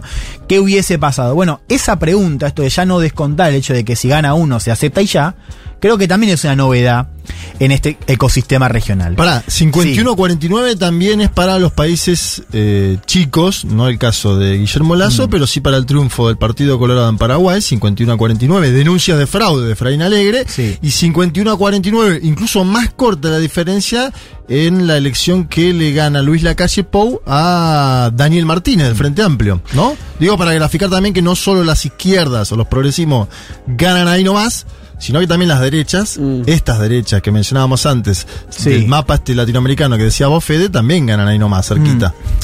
Y otra idea más vinculada a la cuestión electoral, que es que, sobre todo en Chile, Perú y Bolivia, digo, eh, parece esta idea de que las elecciones no marcan un fin al ciclo anterior, ¿no? Digo, a ver cómo sería eso. Como que no hay un corte. Uno, uno en general piensa en Sí. las elecciones, digo, bueno, el caso de Chile creo que lo estamos viendo, esto de, bueno, hay un estallido, hay una elección presidencial, viene un gobierno que va a poner fin a ese contexto de conflictividad social porque las elecciones se suponen que canalizan ese malestar. Chile es un gran, un gran ejemplo que eso no sucede. Es decir, vos tenés a un gobierno que llega y después los problemas y buena parte de la conflictividad social, que en el caso de Chile está fragmentada, quiero decir, las protestas en Santiago no son iguales a, la- a lo que pasa en la Araucanía, ¿entendés? Digo, parecería no haber un momento, es decir, un corte, donde el gobierno clausura la conflictividad o le pone un fin a eso, porque, porque no sé, tiene una legitimidad o es un gobierno que representa ese malestar. ¿Por qué crees que pasa eso? Eh, yo creo que hay un desprestigio, digo, hacia la, hacia los partidos políticos en el caso de Chile, eh, hacia el mundo de la élite en general, en el cual estos partidos también forman parte.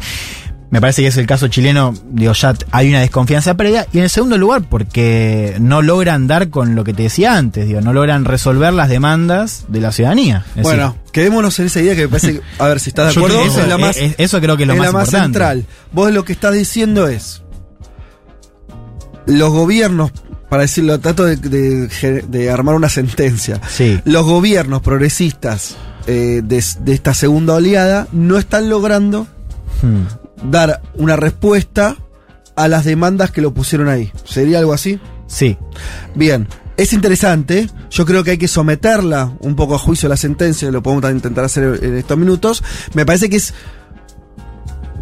A priori me parece que es cierto, porque tenés estos elementos. Decís, bueno, a ver, su- asumió el gobierno de Alberto Fernández, asumió el gobierno de Boric, mucho más reciente, eh, el de. Bolivia, Castillo en Perú.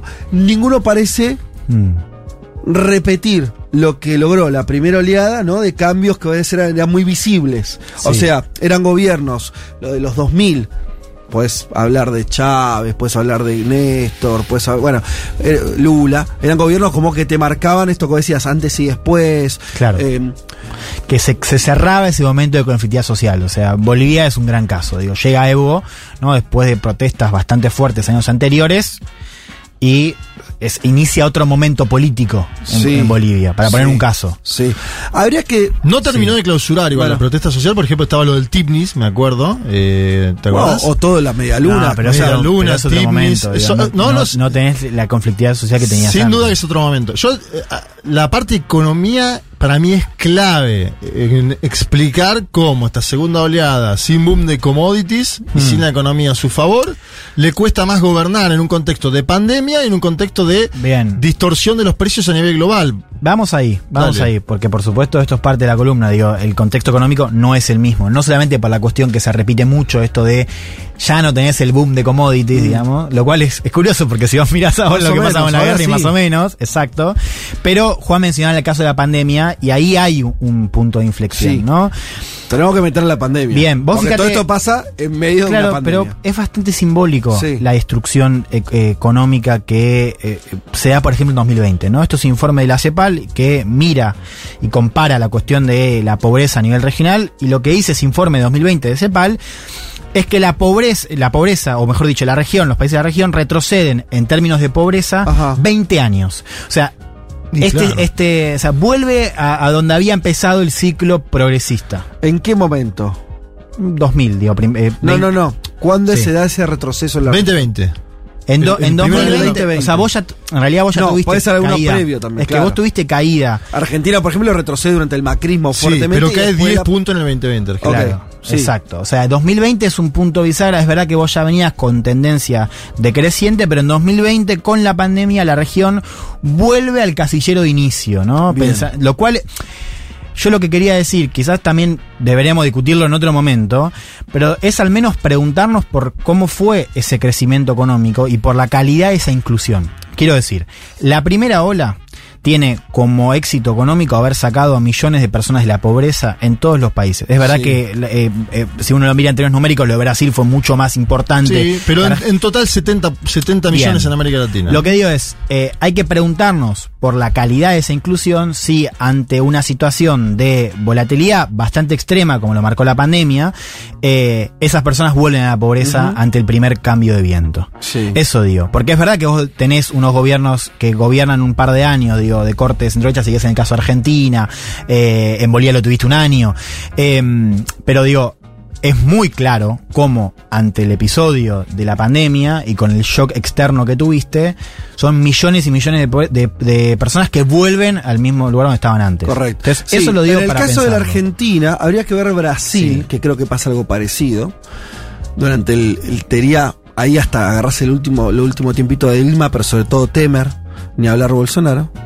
Aunque Bolsonaro también le agarra la pandemia. En el caso de la Argentina es muy claro que eh, la experiencia del macrismo, ojo que te destruye algunas variables de forma más estructural que la pandemia. Salario ¿eh? mínimo. Ojo, ¿ah? Si vos, claro, tomás salario, ¿Salario en dólares? tomás empleo industrial. Hay una- Claro. me, me- no me animo a decir lo mismo de, de Brasil, pero tendería a pensar que hay un escenario similar. Sí, sí, eh, en Brasil, Prepandemia, Argentina, en Brasil, Argentina- claro, por eso te decía, vos ya venías con una tendencia decreciente, hay un punto de inflexión, porque si, uno mira la caída no es la misma, pero es cierto que vos, además vos ya tenés un desmonte, o sea, vos Mm. Claro. tuviste en Brasil, por ejemplo, una reforma previsional muy, Claro. eh, em, Retro- sí, sí. muy retroactiva, que ya aplica Temer, tomo eso, lo que digo es, Ojo, porque también si se- hay otra pregunta, y esto lo digo, no lo sé, pero digo, Sí. es una pregunta que tengo. Si se puede desmontar tan rápido, en dos, Sí. tres años, ¿no hay que preguntarnos también sobre la calidad de esa inclusión? Es Bueno, una pregunta. Es que una tengo. pregunta válida. Yo tengo una respuesta que creo que no es la, la que ensayarías, A ver. que es que siempre es así. O sea, te pongo, te cambio completamente el escenario para que lo veas. Año 76 en la Argentina. La Argentina venía, la Argentina año 75, o sea, Sí. no, los datos socioeconómicos, entonces bueno, son impresionantes, porque, pero, pero no por el 75, sino porque vos tenías 30, 40 años donde la Argentina venía construyendo ciudadanía, clase media, qué sé yo. La dictadura en 2, 3 años te lo tiró, Sí. pero a la bosta.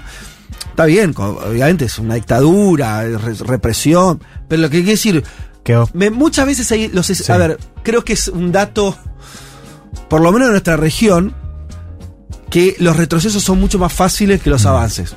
Yo digo, no sé, eh, no sé si te habla de que era un que el avance era modesto o el avance era tenía pies de barro, Sino que es muy como la fácil brutalidad. destruirlo en un Claro. instante. Me parece que habla También de- pueden sí. ser un poco ambas, ¿no? Bueno, digo, pienso, sí. pero eh, tomo, digo, eso que decís. Ahora, quiero pensar también un poco la cuestión de los números en este marco Sí. eh, y volver, porque la CEPAL vuelve a hacer un informe también anual en 2021 y lo que dice es, eh, mejo- eh, hay un rebote económico después de la pandemia, pero a pesar de ese rebote, eh, la tendencia a la desigualdad, que ya estaba en aumento eh, en los años previos a la pandemia, lo cual ahí rubrica lo que vos decís, Sí. no se corrige con el rebote No, económico. no, claro. Con lo cual la tendencia a la desigualdad en casi todos los países de la región Total. sigue al alza, ¿no? Por eso también esto importa para este contexto, un contexto donde, para resumir, los estados tienen menos recursos para hacer frente a demandas de bienes públicos y demás que ya estaban presentes en 2019, que se expresaron con mucha fuerza en las calles y que nos habla también de ese contexto eh, económico y político. Sumo un ingrediente más al contexto, que es el contexto geopolítico. Claro. Ahí hay una diferencia eh, para pensar una ruptura con el primer momento, si querés, con este, esta primera ola progresista, que es que en ese momento vos tenías, volvamos, ¿no? O sea, Estados Unidos, tuviste eh, el atentado a las Torres Gemelas, Estados Unidos mirando muy fuerte a Medio Oriente, una política exterior que de alguna manera dicen de Estados Unidos descuida su patio trasero, ¿no? Por supuesto, estoy poniendo comillas, ¿no? Eh, y donde el ascenso de China, que fue muy importante para las economías de la región de ese momento, no era un factor de preocupación como lo es ahora. Con lo cual, los márgenes de autonomía en ese momento eran mayores. Todo esto lo responde en, una, eh, en un comentario que, hace, eh, que hizo la semana pasada Juan Gabriel Tocatlián hablando con Alejandro Berkovich acerca de esta ola que Tocatlián llama light. La escuchamos porque él habla no solamente del contexto Sí. geopolítico, sino también de todos los factores eh, de cambio. ¿no? Lo escuchamos. Creo que va a ser mucho más light porque no están dadas las mismas condiciones que los años 2000. No hay un boom de las commodities. La relación entre China y Estados Unidos en aquel momento no era de rivalidad tan abierta como es ahora. Las opciones que tenía América Latina de diversificación eran enormes. La capacidad de los estados eran elocuentes. Hoy, hoy nada de eso ocurre. Entonces, me parece que el desafío del progresismo, Boric, por supuesto, Petro, eventualmente Lula, va a consistir en no solamente reivindicar los derechos culturales, los cambios en materia de género, la sensibilidad por el medio ambiente, sino brindar políticas públicas en materia de igualdad, en materia de crecimiento, en materia de justicia, que van a requerir un conjunto de acuerdos políticos que por ahora yo no percibo como realizables. Bueno, interesante. Eh, irrealizable, dijo al final. Es ¿no? que claro, él habla de un contexto político también, pensando un poco el caso de Petro y el Congreso, que, eh, bueno, también era complicado, ¿no? Yo hay algo que no sé si estoy de acuerdo. A ver. Que es. Dale, metete, metete ¿Qué en es? el debate. ¿Qué es? es- qué es, eh, Viste que hay una tendencia, uno siempre canaliza, Hmm. Eh, es medio inevitable decir, no, pero en esa época, viste, hay cierta nostalgia analítica, podría decir, pero pasa mucho, ¿eh? No le digo por sí, por- casi por existencial, todo, Es pasado, así, todo el tiempo pasado fue mejor. Me Éramos gustó- más jóvenes. Me gustó la, la nostalgia analítica, ¿no le gusta? Me, me Es gustó lindo, la- la- lindo, la- lindo, eh, lindo el- término. el término. Pero me parece que pasa uno, ¿no? Como eh, de, de sobrevalorar algunas situaciones. Yo no estoy tan de acuerdo que los márgenes, por lo menos lo- lo- una cosa que decía Fortel, los márgenes de autonomía en los años 2000 fueran más grandes de los que hay hoy. ¿Por qué? En los años 2000, recordemos, el neoliberalismo era como medio el sentido común de la época todavía. Y de hecho, cada medida, esto me lo acuerdo mucho por, por haberlo vivido, era, eh, este, era mucho más disruptiva. Quiero decir, en términos de margen, yo no estoy tan de acuerdo con que eso fuera necesariamente así. Digo además, por ejemplo, el propio Lula, para tomar el, país- el país más importante de la región, los primeros años de Lula fueron mega moderados y hasta el 2006, te diría. Sí. Los cambios de su primera presidencia en términos de cobertura social, distribución del ingreso entre moderados y pobretones. Otra otro cantar fue su segundo gobierno. Yo diría una cuestión política para mí, ¿eh? Sí. Si tengo que yo arriesgar una hipótesis y estamos en una charla así. De café. eh, claro. Me parece que una cosa que tuvo esa primera oleada es que estuvo muchos años en el poder. Y tomando lo que dijo Linera, ¿viste? Casi No- no- todos son dos mandatos, mínimo, Exacto. ¿no? Casi Sí, todos los entre gobiernos. dos y tres, todos, ¿no? Claro. Eh, y que vos lo, lo tocaste medio de costado, lo traigo a Linera. Y él marca algo que me parece que es recontra fundamental para entender esto, que es exacto. Vivimos en un momento, esta, es- esta era es una era donde vas a ganar, vas a perder, Claro. vas a ganar, vas a perder. Un stop and go de la política electoral. La la- para mí la inestabilidad política me parece que habla mucho más de los resultados también Mm. ¿No? Que, la- que las propias variables por ahí más macroeconómicas. Si vos tenés inestabilidad política en una región donde cada paso te cuesta un montón y cada retroceso es gigante, y me parece que vamos a estar en un vaivén complicado. Sí, eh, me interesaba esto de la cuestión de China, ¿no? Ajá. Y su ascenso como principal socio comercial. Sí. Es Porque cierto. ahí también hay otra cosa que eh, hoy no la vamos a discutir en profundidad, pero que Mm. al menos me gustaría mencionar, que es la cuestión de la integración regional, digamos. ¿no? Que es otro gran debate que se está dando, que es bueno, ok, vuelven los progresismos al, al poder.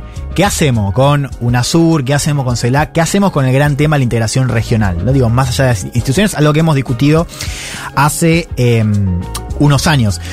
Lo que yo quiero mencionar, que intento hacerlo cada vez que discutimos esto, es que también el ascenso de China como principal socio comercial de eh, buena parte de la región, también trajo cambios en cómo comercian los países. ¿Qué quiero decir con esto? Que son países que comercian cada vez menos entre sí, y cada vez más hacia afuera. Spoiler China, digamos, ¿no? Y además, no solamente es que ese comercio es menor, sino que además ese comercio, por ejemplo, entre Argentina y Brasil, comercia cada vez menos productos de valor agregado o industriales, lo cual también hace más prescindible para los grupos económicos brasileños alianzas como el Mercosur o instrumentos como el arancel externo común. ¿Por qué digo esto? Porque también esos cambios a nivel geoeconómico, si querés, también traen consecuencias bastante estructurales en las estructuras productivas de la región y en estos grados de interdependencia económica que son una de las bases de integración regional. Igual eso pasaba antes también. Quiero decir, es lo que vos estás describiendo que es recontra cierto es una tendencia de largo plazo. Es una no tendencia de a los largo plazo, pero años. eh, sí, lo que digo es, si vos mirás los, el comercio intra- eh, en- eh, interregional, estás en el nivel más bajo de los últimos 20 años. No, es una tendencia a largo plazo. Sí. Una tendencia. que Claro. eso- o sea. Sí, eh, sí, sí, entiendo. Te digo porque nosotros cuando escribimos un libro en el 2010 que era Sí. sobre la integración regional, una de las cosas que, mar- que, se- que- que marcábamos como problema es esto que vos estás diciendo. Sí. Brasil y Argentina comercian menos que antes. Sí. Eh, y eso hecho en el 2010. O sea, pero bueno, claro, Este, ahora una- es peor. Tengo una pregunta para que pensemos sobre los cambios, eh, porque veníamos diciendo, desde la elección que gana Evo Morales, que no le acepta Luis Almagro y la Organización de Estados Americanos, no ganan los oficialismos en general, salvo, bueno, Paraguay, ¿no? Mencionábamos algún caso aislado en América Latina. Venezuela, eh, con, lo- con los, con los del caso, ¿no? Venezuela, eh, sí, que tuvo a un sector de la oposición participando en el año 2018 y a un sector no participando. Eh, por eso la discusión que ponía Juan Elman sobre Sí. Venezuela. En el año 2023, de ganar Morena en México. Sí. El Frente de Todos te lo pongo mucho más problemático porque ah, tiene una división mucho más explícita a su interior, Sí. porque no es claro que vaya a ganar, aunque no lo descarto. Hoy yo no lo descarto, digo, puede pasar cualquier cosa en Argentina en un año. Sí, sí, sí. ¿Podría haber ahí un cambio del ciclo? A De- ver qué es lo que querés No, no, decir. si gana Morena la O sea, si presidencia. reelige el partido ya en si- México. ya sí. sin AMLO, ¿no? Sí. Con otro candidato, que va a tener que ser o Marcelo Ebrard o Claudia Sheinbaum, muy probablemente Claudia Sheinbaum, la alcaldesa de la Ciudad de México. ¿Podríamos estar hablando de otro momento? Yo creo que no, no creo que sea tan importante la cuestión de México, porque no, no lo fue tampoco en los últimos años. Y digo, si gana no a México y la. Argentina, ya ahí tenés una tendencia, más el triunfo de un, de un primero de la vieja oleada como Lula. ¿Te lo Pero mar- es que ya, ya un poco lo tenés y tampoco cambia. Ha cambiado en cosas importantes, pero digo, no me Son parece dos países que sea- grandes, México y No, Argentina. después, te- el, otro, ahora, digo. el otro, ¿cómo lo tenés ahora? No. En México no tenés continuidad hasta ahora. Tuviste Ah, un no, cambio de gobierno. gobierno, eso digo. Sí, claro, te estoy marcando que, si que- la tendencia que gana el frente. yo te estoy diciendo, si, ga- antiopositora. si gana Morena y el frente de todos el año que viene. Cambia lo que decía Juan, eh, Juan Elman de que eh, oficialismo oposición que van alternando. quiebra, Sí. quiebra esa alternancia. Y después hay una dinámica que va más allá de los progresismos y va más allá del voto en contra de los gobiernos, que es. Hay tres elecciones al menos que no. Es el voto contra gente que no está en el gobierno. Para mí, ¿eh? Pues es el caso de. Brasil Moreno. 2018 no estaba en el gobierno del Partido de los Trabajadores y votaron a Jair Mesías Bolsonaro para que no gane la elección el Partido de los Trabajadores, en ese caso con Fernando Haddad. Perú 2021, Keiko Fujimori no gobernaba Perú y gana Pedro Castillo para que no gane Keiko Fujimori. Para mí el voto en segunda vuelta es muy claro y muy nítido, no a Keiko Fujimori. Chile 2021, el voto en el balotaje a mi forma de ver, es contra José Antonio Cast. No estaba en el gobierno José Antonio Cast. Pongo Claro. este elemento también como para marcar- Sumás Ecuador y Bolivia y también te da, porque Ecuador y Bolivia tenés lo mismo. Bueno, eso me Eh, parece que es un elemento interesante para ¿Qué es lo que- decir. qué es lo- conceptualmente, ¿qué es lo que estás ahí aportando? Que, que Hay un voto anti y ni siquiera es un voto anti-gobierno. Claro. ¿Se entiende? Sí, está Bueno. bien. Yo, yo una, una cosa más y tenemos que ir cerrando. Sí, yo- tenemos que sí, dale. dale. No, lo único que yo iba a decir es. Estoy tiendo a estar de acuerdo con Elman en que me parece que la inestabilidad va a continuar. Me parece Sí. que no, es tu idea. Eh, eh, Y, y- y la comparto. Y la de Linera ante también. duda, ante la duda, Ante la duda, vamos por esa, pero solamente pongo. Sí. Hay que ver qué pasa después de un eventual triunfo de Lula en Brasil. Claro, ¿Cuánto también. cambia la bocha o no? Y sí. O no, ¿eh? O no. O no. Pero Sí. a lo que voy es, no es una elección más. Es la mitad del PIB de la Sudamérica, Mm. es el país más grande por lejos de toda Latinoamérica. Me parece ahí Y que. es el primer líder de la primera generación que bueno. podría llegar Sí. a la vuelta. Yo tendo a pensar que es probable que no cambie la dinámica general. Pero si algo la puede cambiar, una dinámica general, es Brasil. Mm. Esa es mi, mi- mi idea. Yo voy a cerrar con Sí. una arista eh, también para, para aportar, uno podría decir la confusión, pero también Sí. en realidad a seguir pensando. Sí, sí. ¿Qué es la cuestión de los jóvenes en América Latina? A ver. Epa. Actor predominante, eh, que creo que deberíamos hablarlo más, porque digo, Sí. fíjense, quiero, ¿qué quiero decir con esto? Uno eh, no puede pensar en el triunfo de Gustavo Petro o el de Gabriel Boric, para poner dos ejemplos, sin el recambio generacional del electorado. Bien. Pensemos también en América Latina, a diferencia de una región como Europa, es una región joven, donde los jóvenes son, son más, claro, sí, sí. de- y también definen elecciones. Pienso también en las protestas, lo vemos ahora en Ecuador, pero lo vimos también en Colombia, lo vimos en Chile, lo vemos también en Perú, digo, esta importancia protagónica de los jóvenes en estas movilizaciones, ¿no? ¿Y por qué digo? Porque cuando uno habla del malestar, lo que vemos en los jóvenes de América Latina es que ese malestar se expresa también de manera bastante transversal, ¿no? Eh, son los jóvenes los que expresan mayores grados de desconfianza hacia instituciones, Sí. hacia los gobiernos eh, y hacia la democracia. Y subrayo esto, hacia la democracia. Te voy a leer esto y con esto cierro. Último informe Latino Barómetro, 2021. Latino Barómetro es una encuesta importante porque mide la tendencia a nivel regional, ¿no? Con, con estudios en cada uno de los países. Fíjate esto. Los jóvenes de 16 a 25 años son los que menos apoyan la democracia, los que más apoyan formas autoritarias y los más indiferentes ante la forma de gobierno. Ajá. Entonces, digo, prestemos atención también cuando hablamos del mapa en términos de malestar, en las demandas, las protestas, que los jóvenes tienen ahí un nivel de desconfianza y un nivel de bronca más alto que el resto de las generaciones. Lo cual también es bastante lógico, ¿no? Total. Excelente. Bueno, mucho para discutir. Podríamos seguir un rato largo y de Sí, hecho lo nos vamos a faltaron hacer. temas aparte. Porque Fe- me parece- feminismo y ambientalismo, cómo juegan en la segunda oleada, Bueno. se juegan. Vamos a hacer una cosa, vamos a prometer que cada tanto, por ahí, o todos los programas, o cada programa por medio, darnos un espacio para debatir también estas cuestiones así menos, menos de la coyuntura, eh, pero que al final obviamente son las más importantes. Tenemos unos últimos minutos que vamos a aprovechar después de esta tanda a hacer una conversación cortita.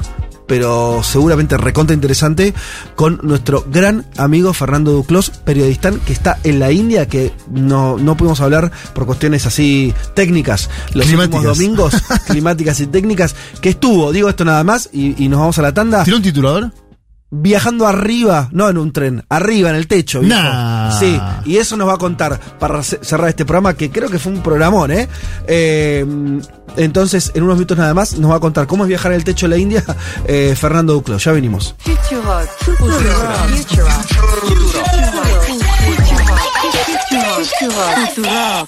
Vázquez, Carg, Elman, Martínez. Seamos conscientes de nuestra posición en la División Internacional del Trabajo.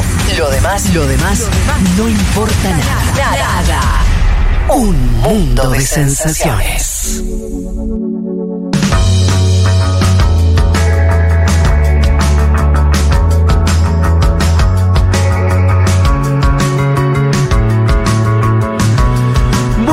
Y ya sobre el borde de este programa, siendo las 14.57 en la Argentina, vaya a saber qué hora es en la India. Pero para eso, por suerte, estamos ya en comunicación con Fer Duclos. ¿Qué tal, Fer? ¿Cómo andas, Fede? Son 11 y 27 en este momento. De la noche. Sí, sí, sí, claramente. Ya es, noche. Casi madrugada. fresca.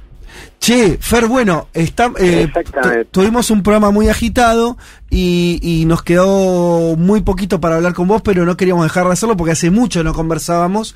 Eh, y además queríamos saber dónde estabas, cómo te está yendo, eh, qué es eso de andar viajando en los techos de los trenes. Haz- decinos, contanos lo que quieras. Micrófono abierto. Bueno, a ver, sí, hace mucho que no hablábamos. La última vez que hablamos creo que estaba en Goa. Eh, Sí. Pasaron muchísimas, muchísimas cosas desde ese momento, básicamente porque en India cada estado es un país. Después de Goa fui a Bombay, Mm. que es ya, bueno, una super ciudad, una megalópoli que tiene mil historias en sí misma. Después de eso, a Rajasthan, donde hacía aproximadamente entre 48 y 50 grados todos los días, una locura realmente vivir con ese clima. Después me fui para el Punjab, que es una de las regiones que se partió en dos cuando India y Pakistán se separaron y es la región en donde eh, los Sikhs, los Sikhs son una cultura que tiene que ver con una religión, pero también con un emplazamiento geográfico que, bueno, están ahí, son muy fáciles de reconocer porque siempre llevan barba y turbante. Después fui para Himachal Pradesh, que son las montañas. Después me fui a dedo para Leh, que ya es la India en la frontera con el Tíbet, justamente en Himachal Pradesh, que es una de las provincias montañosas de la India, cerca del Himalaya, vive el Dalai Lama. Sabemos Claro. que cuando China, la China comunista, ¿no? invade Tíbet en el 51, el Dalai Lama se refugia a dónde va, bueno, a India, justamente a una provincia, a un estado que se convirtió casi que en un pequeño Tíbet. Y fíjate lo que me pasó en los últimos días que anduve recorriendo el Himalaya. Lo que tiene el Himalaya particularmente, más allá de sus paisajes impresionantes, las montañas nevadas, eh, el difícil acceso también, porque yo pude ir ahora al Himalaya solamente porque estamos en verano en esta parte, si no está completamente anegado por la nieve, solamente se puede comunicar por helicóptero y hasta ahí. Digo, lo que tiene el Himalaya es que es un cruce histórico de culturas que se fueron instalando en los valles que forman las montañas durante miles y miles de años, solamente que en el medio de los valles las montañas son tan altas, tan difíciles de escalar, tan difíciles de circular, que muchos pueblos que viven a 50 kilómetros uno del otro, no solo que no se conocen o que no se vieron nunca en su vida, sino que son gente completamente diferente, hablan idiomas diferentes, son como si fueran países diferentes, solamente que están a 50 kilómetros de distancia, claro, separados por una montaña de 7000 metros en el medio, por eso obviamente es que Claro. No se conocen. Y fíjate que estaba en Leh, que es una, una ciudad muy al norte de India, en donde predomina el budismo tántrico. Eh, después de Leh, recorrí unos 150 kilómetros y llegué a Kargil, otra ciudad también de Himalaya, que es la capital del Islam chiita en India, lo cual me resultó una locura porque me sentí en Irán, póster de la Ayatollah Khomeini por todos lados, todo, todo escrito en árabe, me sentía realmente en Irán y estaba en el norte de India y después seguí y llegué hasta Cachemira, Srinagar, que es donde subí esa foto en el techo de, de un colectivo, que Sí. bueno, es muy islámico, pero islam sunita. Entonces, en un radio de 200 kilómetros pasé de budismo tántrico tibetano a adoración por el imam Khomeini a islam sunita medio independentista, porque Cachemira es una región muy conflictiva. Así que bueno, de repente entré en una parte de India que es como que cualquier cosa puede pasar y te encontrás con pueblos que realmente no lo puedes creer, ¿no? Qué impresionante. Eh, cuando decís el Himalaya, o sea, ¿vos estás hablando de Nepal o, o estuviste, o, o- es una región todavía en India? ¿Cómo, cómo, cómo es eso? Pregunta in- de ignorante. ¿Cuál, cuál? No, digo, vos cuando estás hablando de la región del Himalaya y demás, ¿estás hablando de dentro de Nepal o, o no? Ah.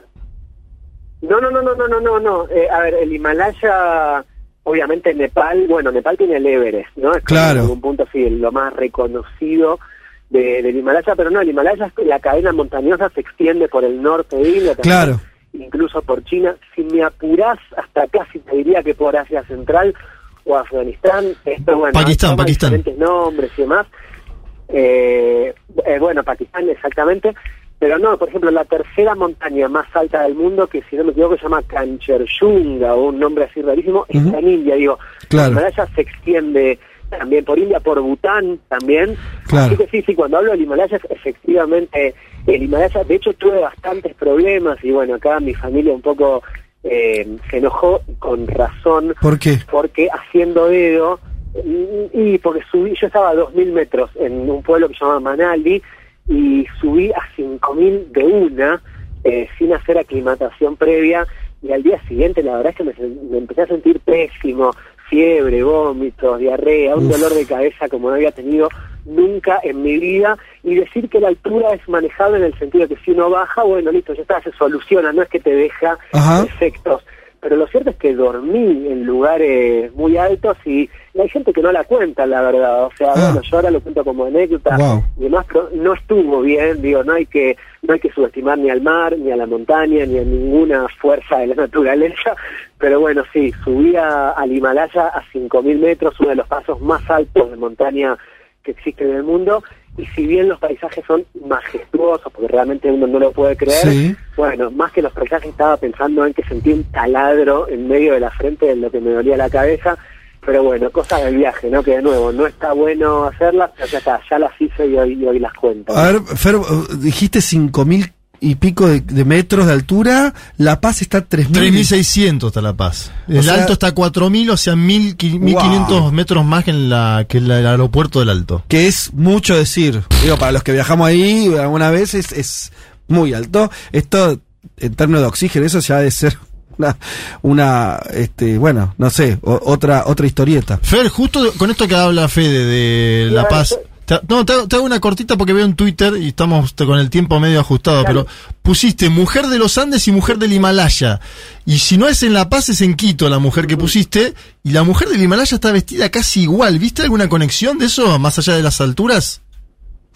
Eh, no solo están vestidas casi igual, a ver, en, en, en Ladakh, que es, eh, si lo buscas en el mapa, un territorio de la Unión India, como si fuera una provincia el más cercano a Tíbet, cerca de Pakistán, cerca de Asia Central, venden los mismos gorritos eh, con los cubreorejas, los qué mismos, eh, con los mismos motivos que se venden en La Paz, en Quito o en Lima, los mismos buzos, los mismos productos, la gente se viste absolutamente igual, con esos sombreros ¿no? que usan las cholas. Y a ver, lo cierto es que eh, los indígenas andinos, también los indígenas de Norteamérica, ¿no? los Sioux, los Apalaches, tienen una conexión fuertísima ahí con, Mm. con el origen mongoloide. Siempre se habla, ¿no? De que Mm. cruzaron en la época de, Claro. de que estaba todo congelado, bueno, llegaron por Alaska. Pero lo cierto es que, a ver, te juro que vos ves una mujer eh, de esta zona del, del norte indio o una mujer nepalí, bueno, un hombre también, y ves a, a- a una chola, ¿no? En- en- en La Paz, en el altiplano boliviano, eh, también a, a cualquier persona, y es la misma gente, es realmente la misma gente. Digo, yo no sé acá cuánto cuán avanzados están los estudios de ADN, pero te- a veces uno siente que ni se necesitan, o sea, simplemente mirar a las caras de las personas y son los mismos, la verdad es esa, digo, o sea, eh, se visten igual, usan la misma ropa, la música es un poco parecida, ¿eh? Mirá. A ver, puede también tener que ver con cierto tipo de desarrollo de eh, la fisonomía y la anatomía en personas que viven a más de 4.000 metros. Digo, yo ahí ya tanto no sé. Claro. Pero lo Sí, sí, es sí, es una cuestión de determinismo geográfico de- claro, o de vínculo Exacto, histórico. Exacto, exacto. Pero a ver, son, es la misma gente, ¿eh? te juro que es la misma gente.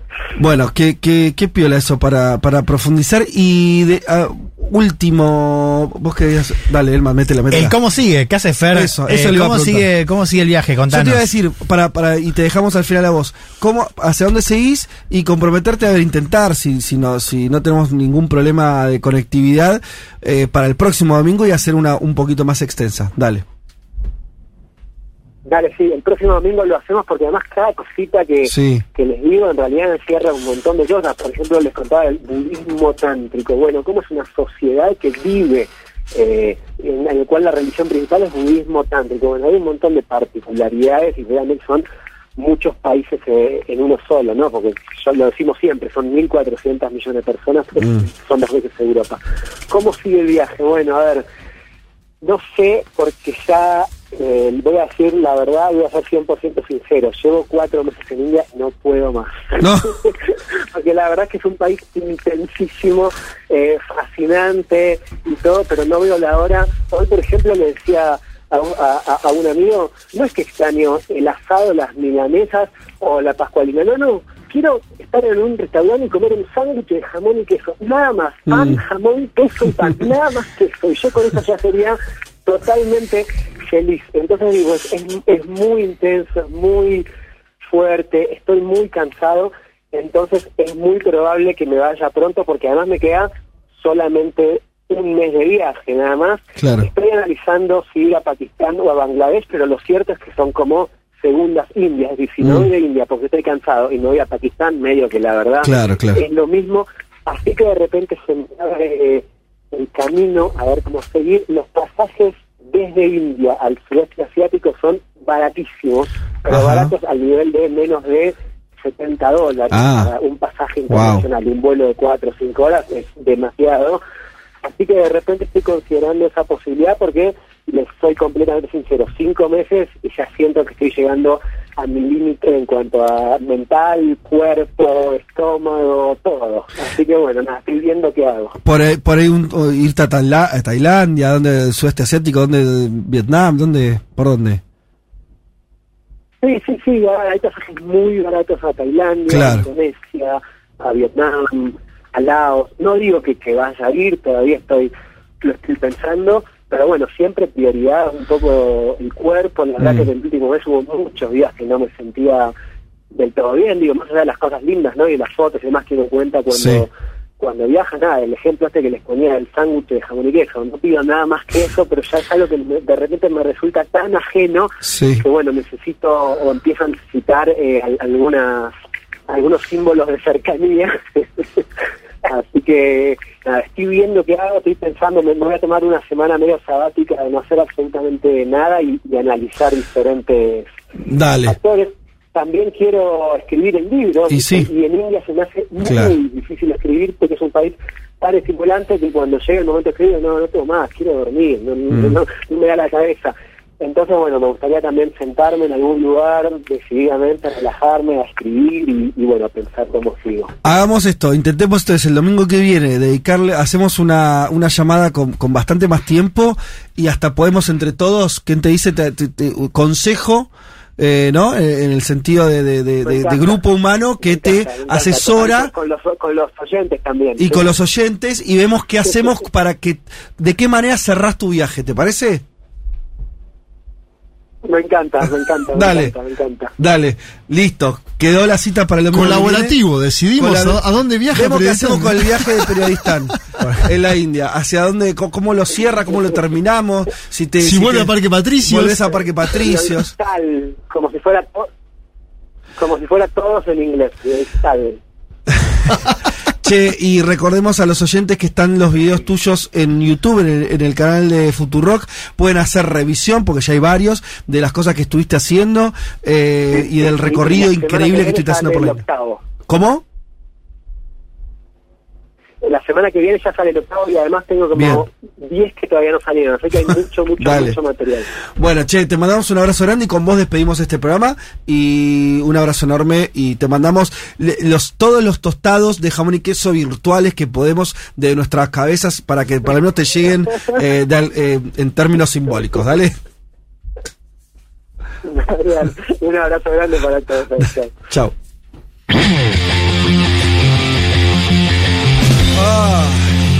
Qué programa, Qué ¿eh? programa, papá. Estoy cansado como si hubiera entrenado. 3 horas eh, 11, 12 minutos. Antes te acordás que terminamos varias Sí, temporadas, terminamos a No, no vamos a hacerlo de 15, cuatro horas. Fue un- 20, fue un 15. exceso, Pero fue un programón, ¿eh? Sí. Tres entrevistas, contenido, debate, de todo. Bueno, hasta el domingo que viene así, cortamos de una, lamentamos a los oyentes, bueno, un montón de mensajes no leemos, pero ustedes lo habrán sentido tan intenso seguramente como nosotros. Nos reencontramos el domingo eh, que viene. Un abrazo a Luli Gurevich por la este, producción integral, ya podemos decir, de este programa y a Dito Vallejos eh, desde la operación técnica. Domingo que viene, este, ya equipo completo, esperemos también con Leti Martínez, también en el piso de este programa. Tengan un buen domingo. Chao.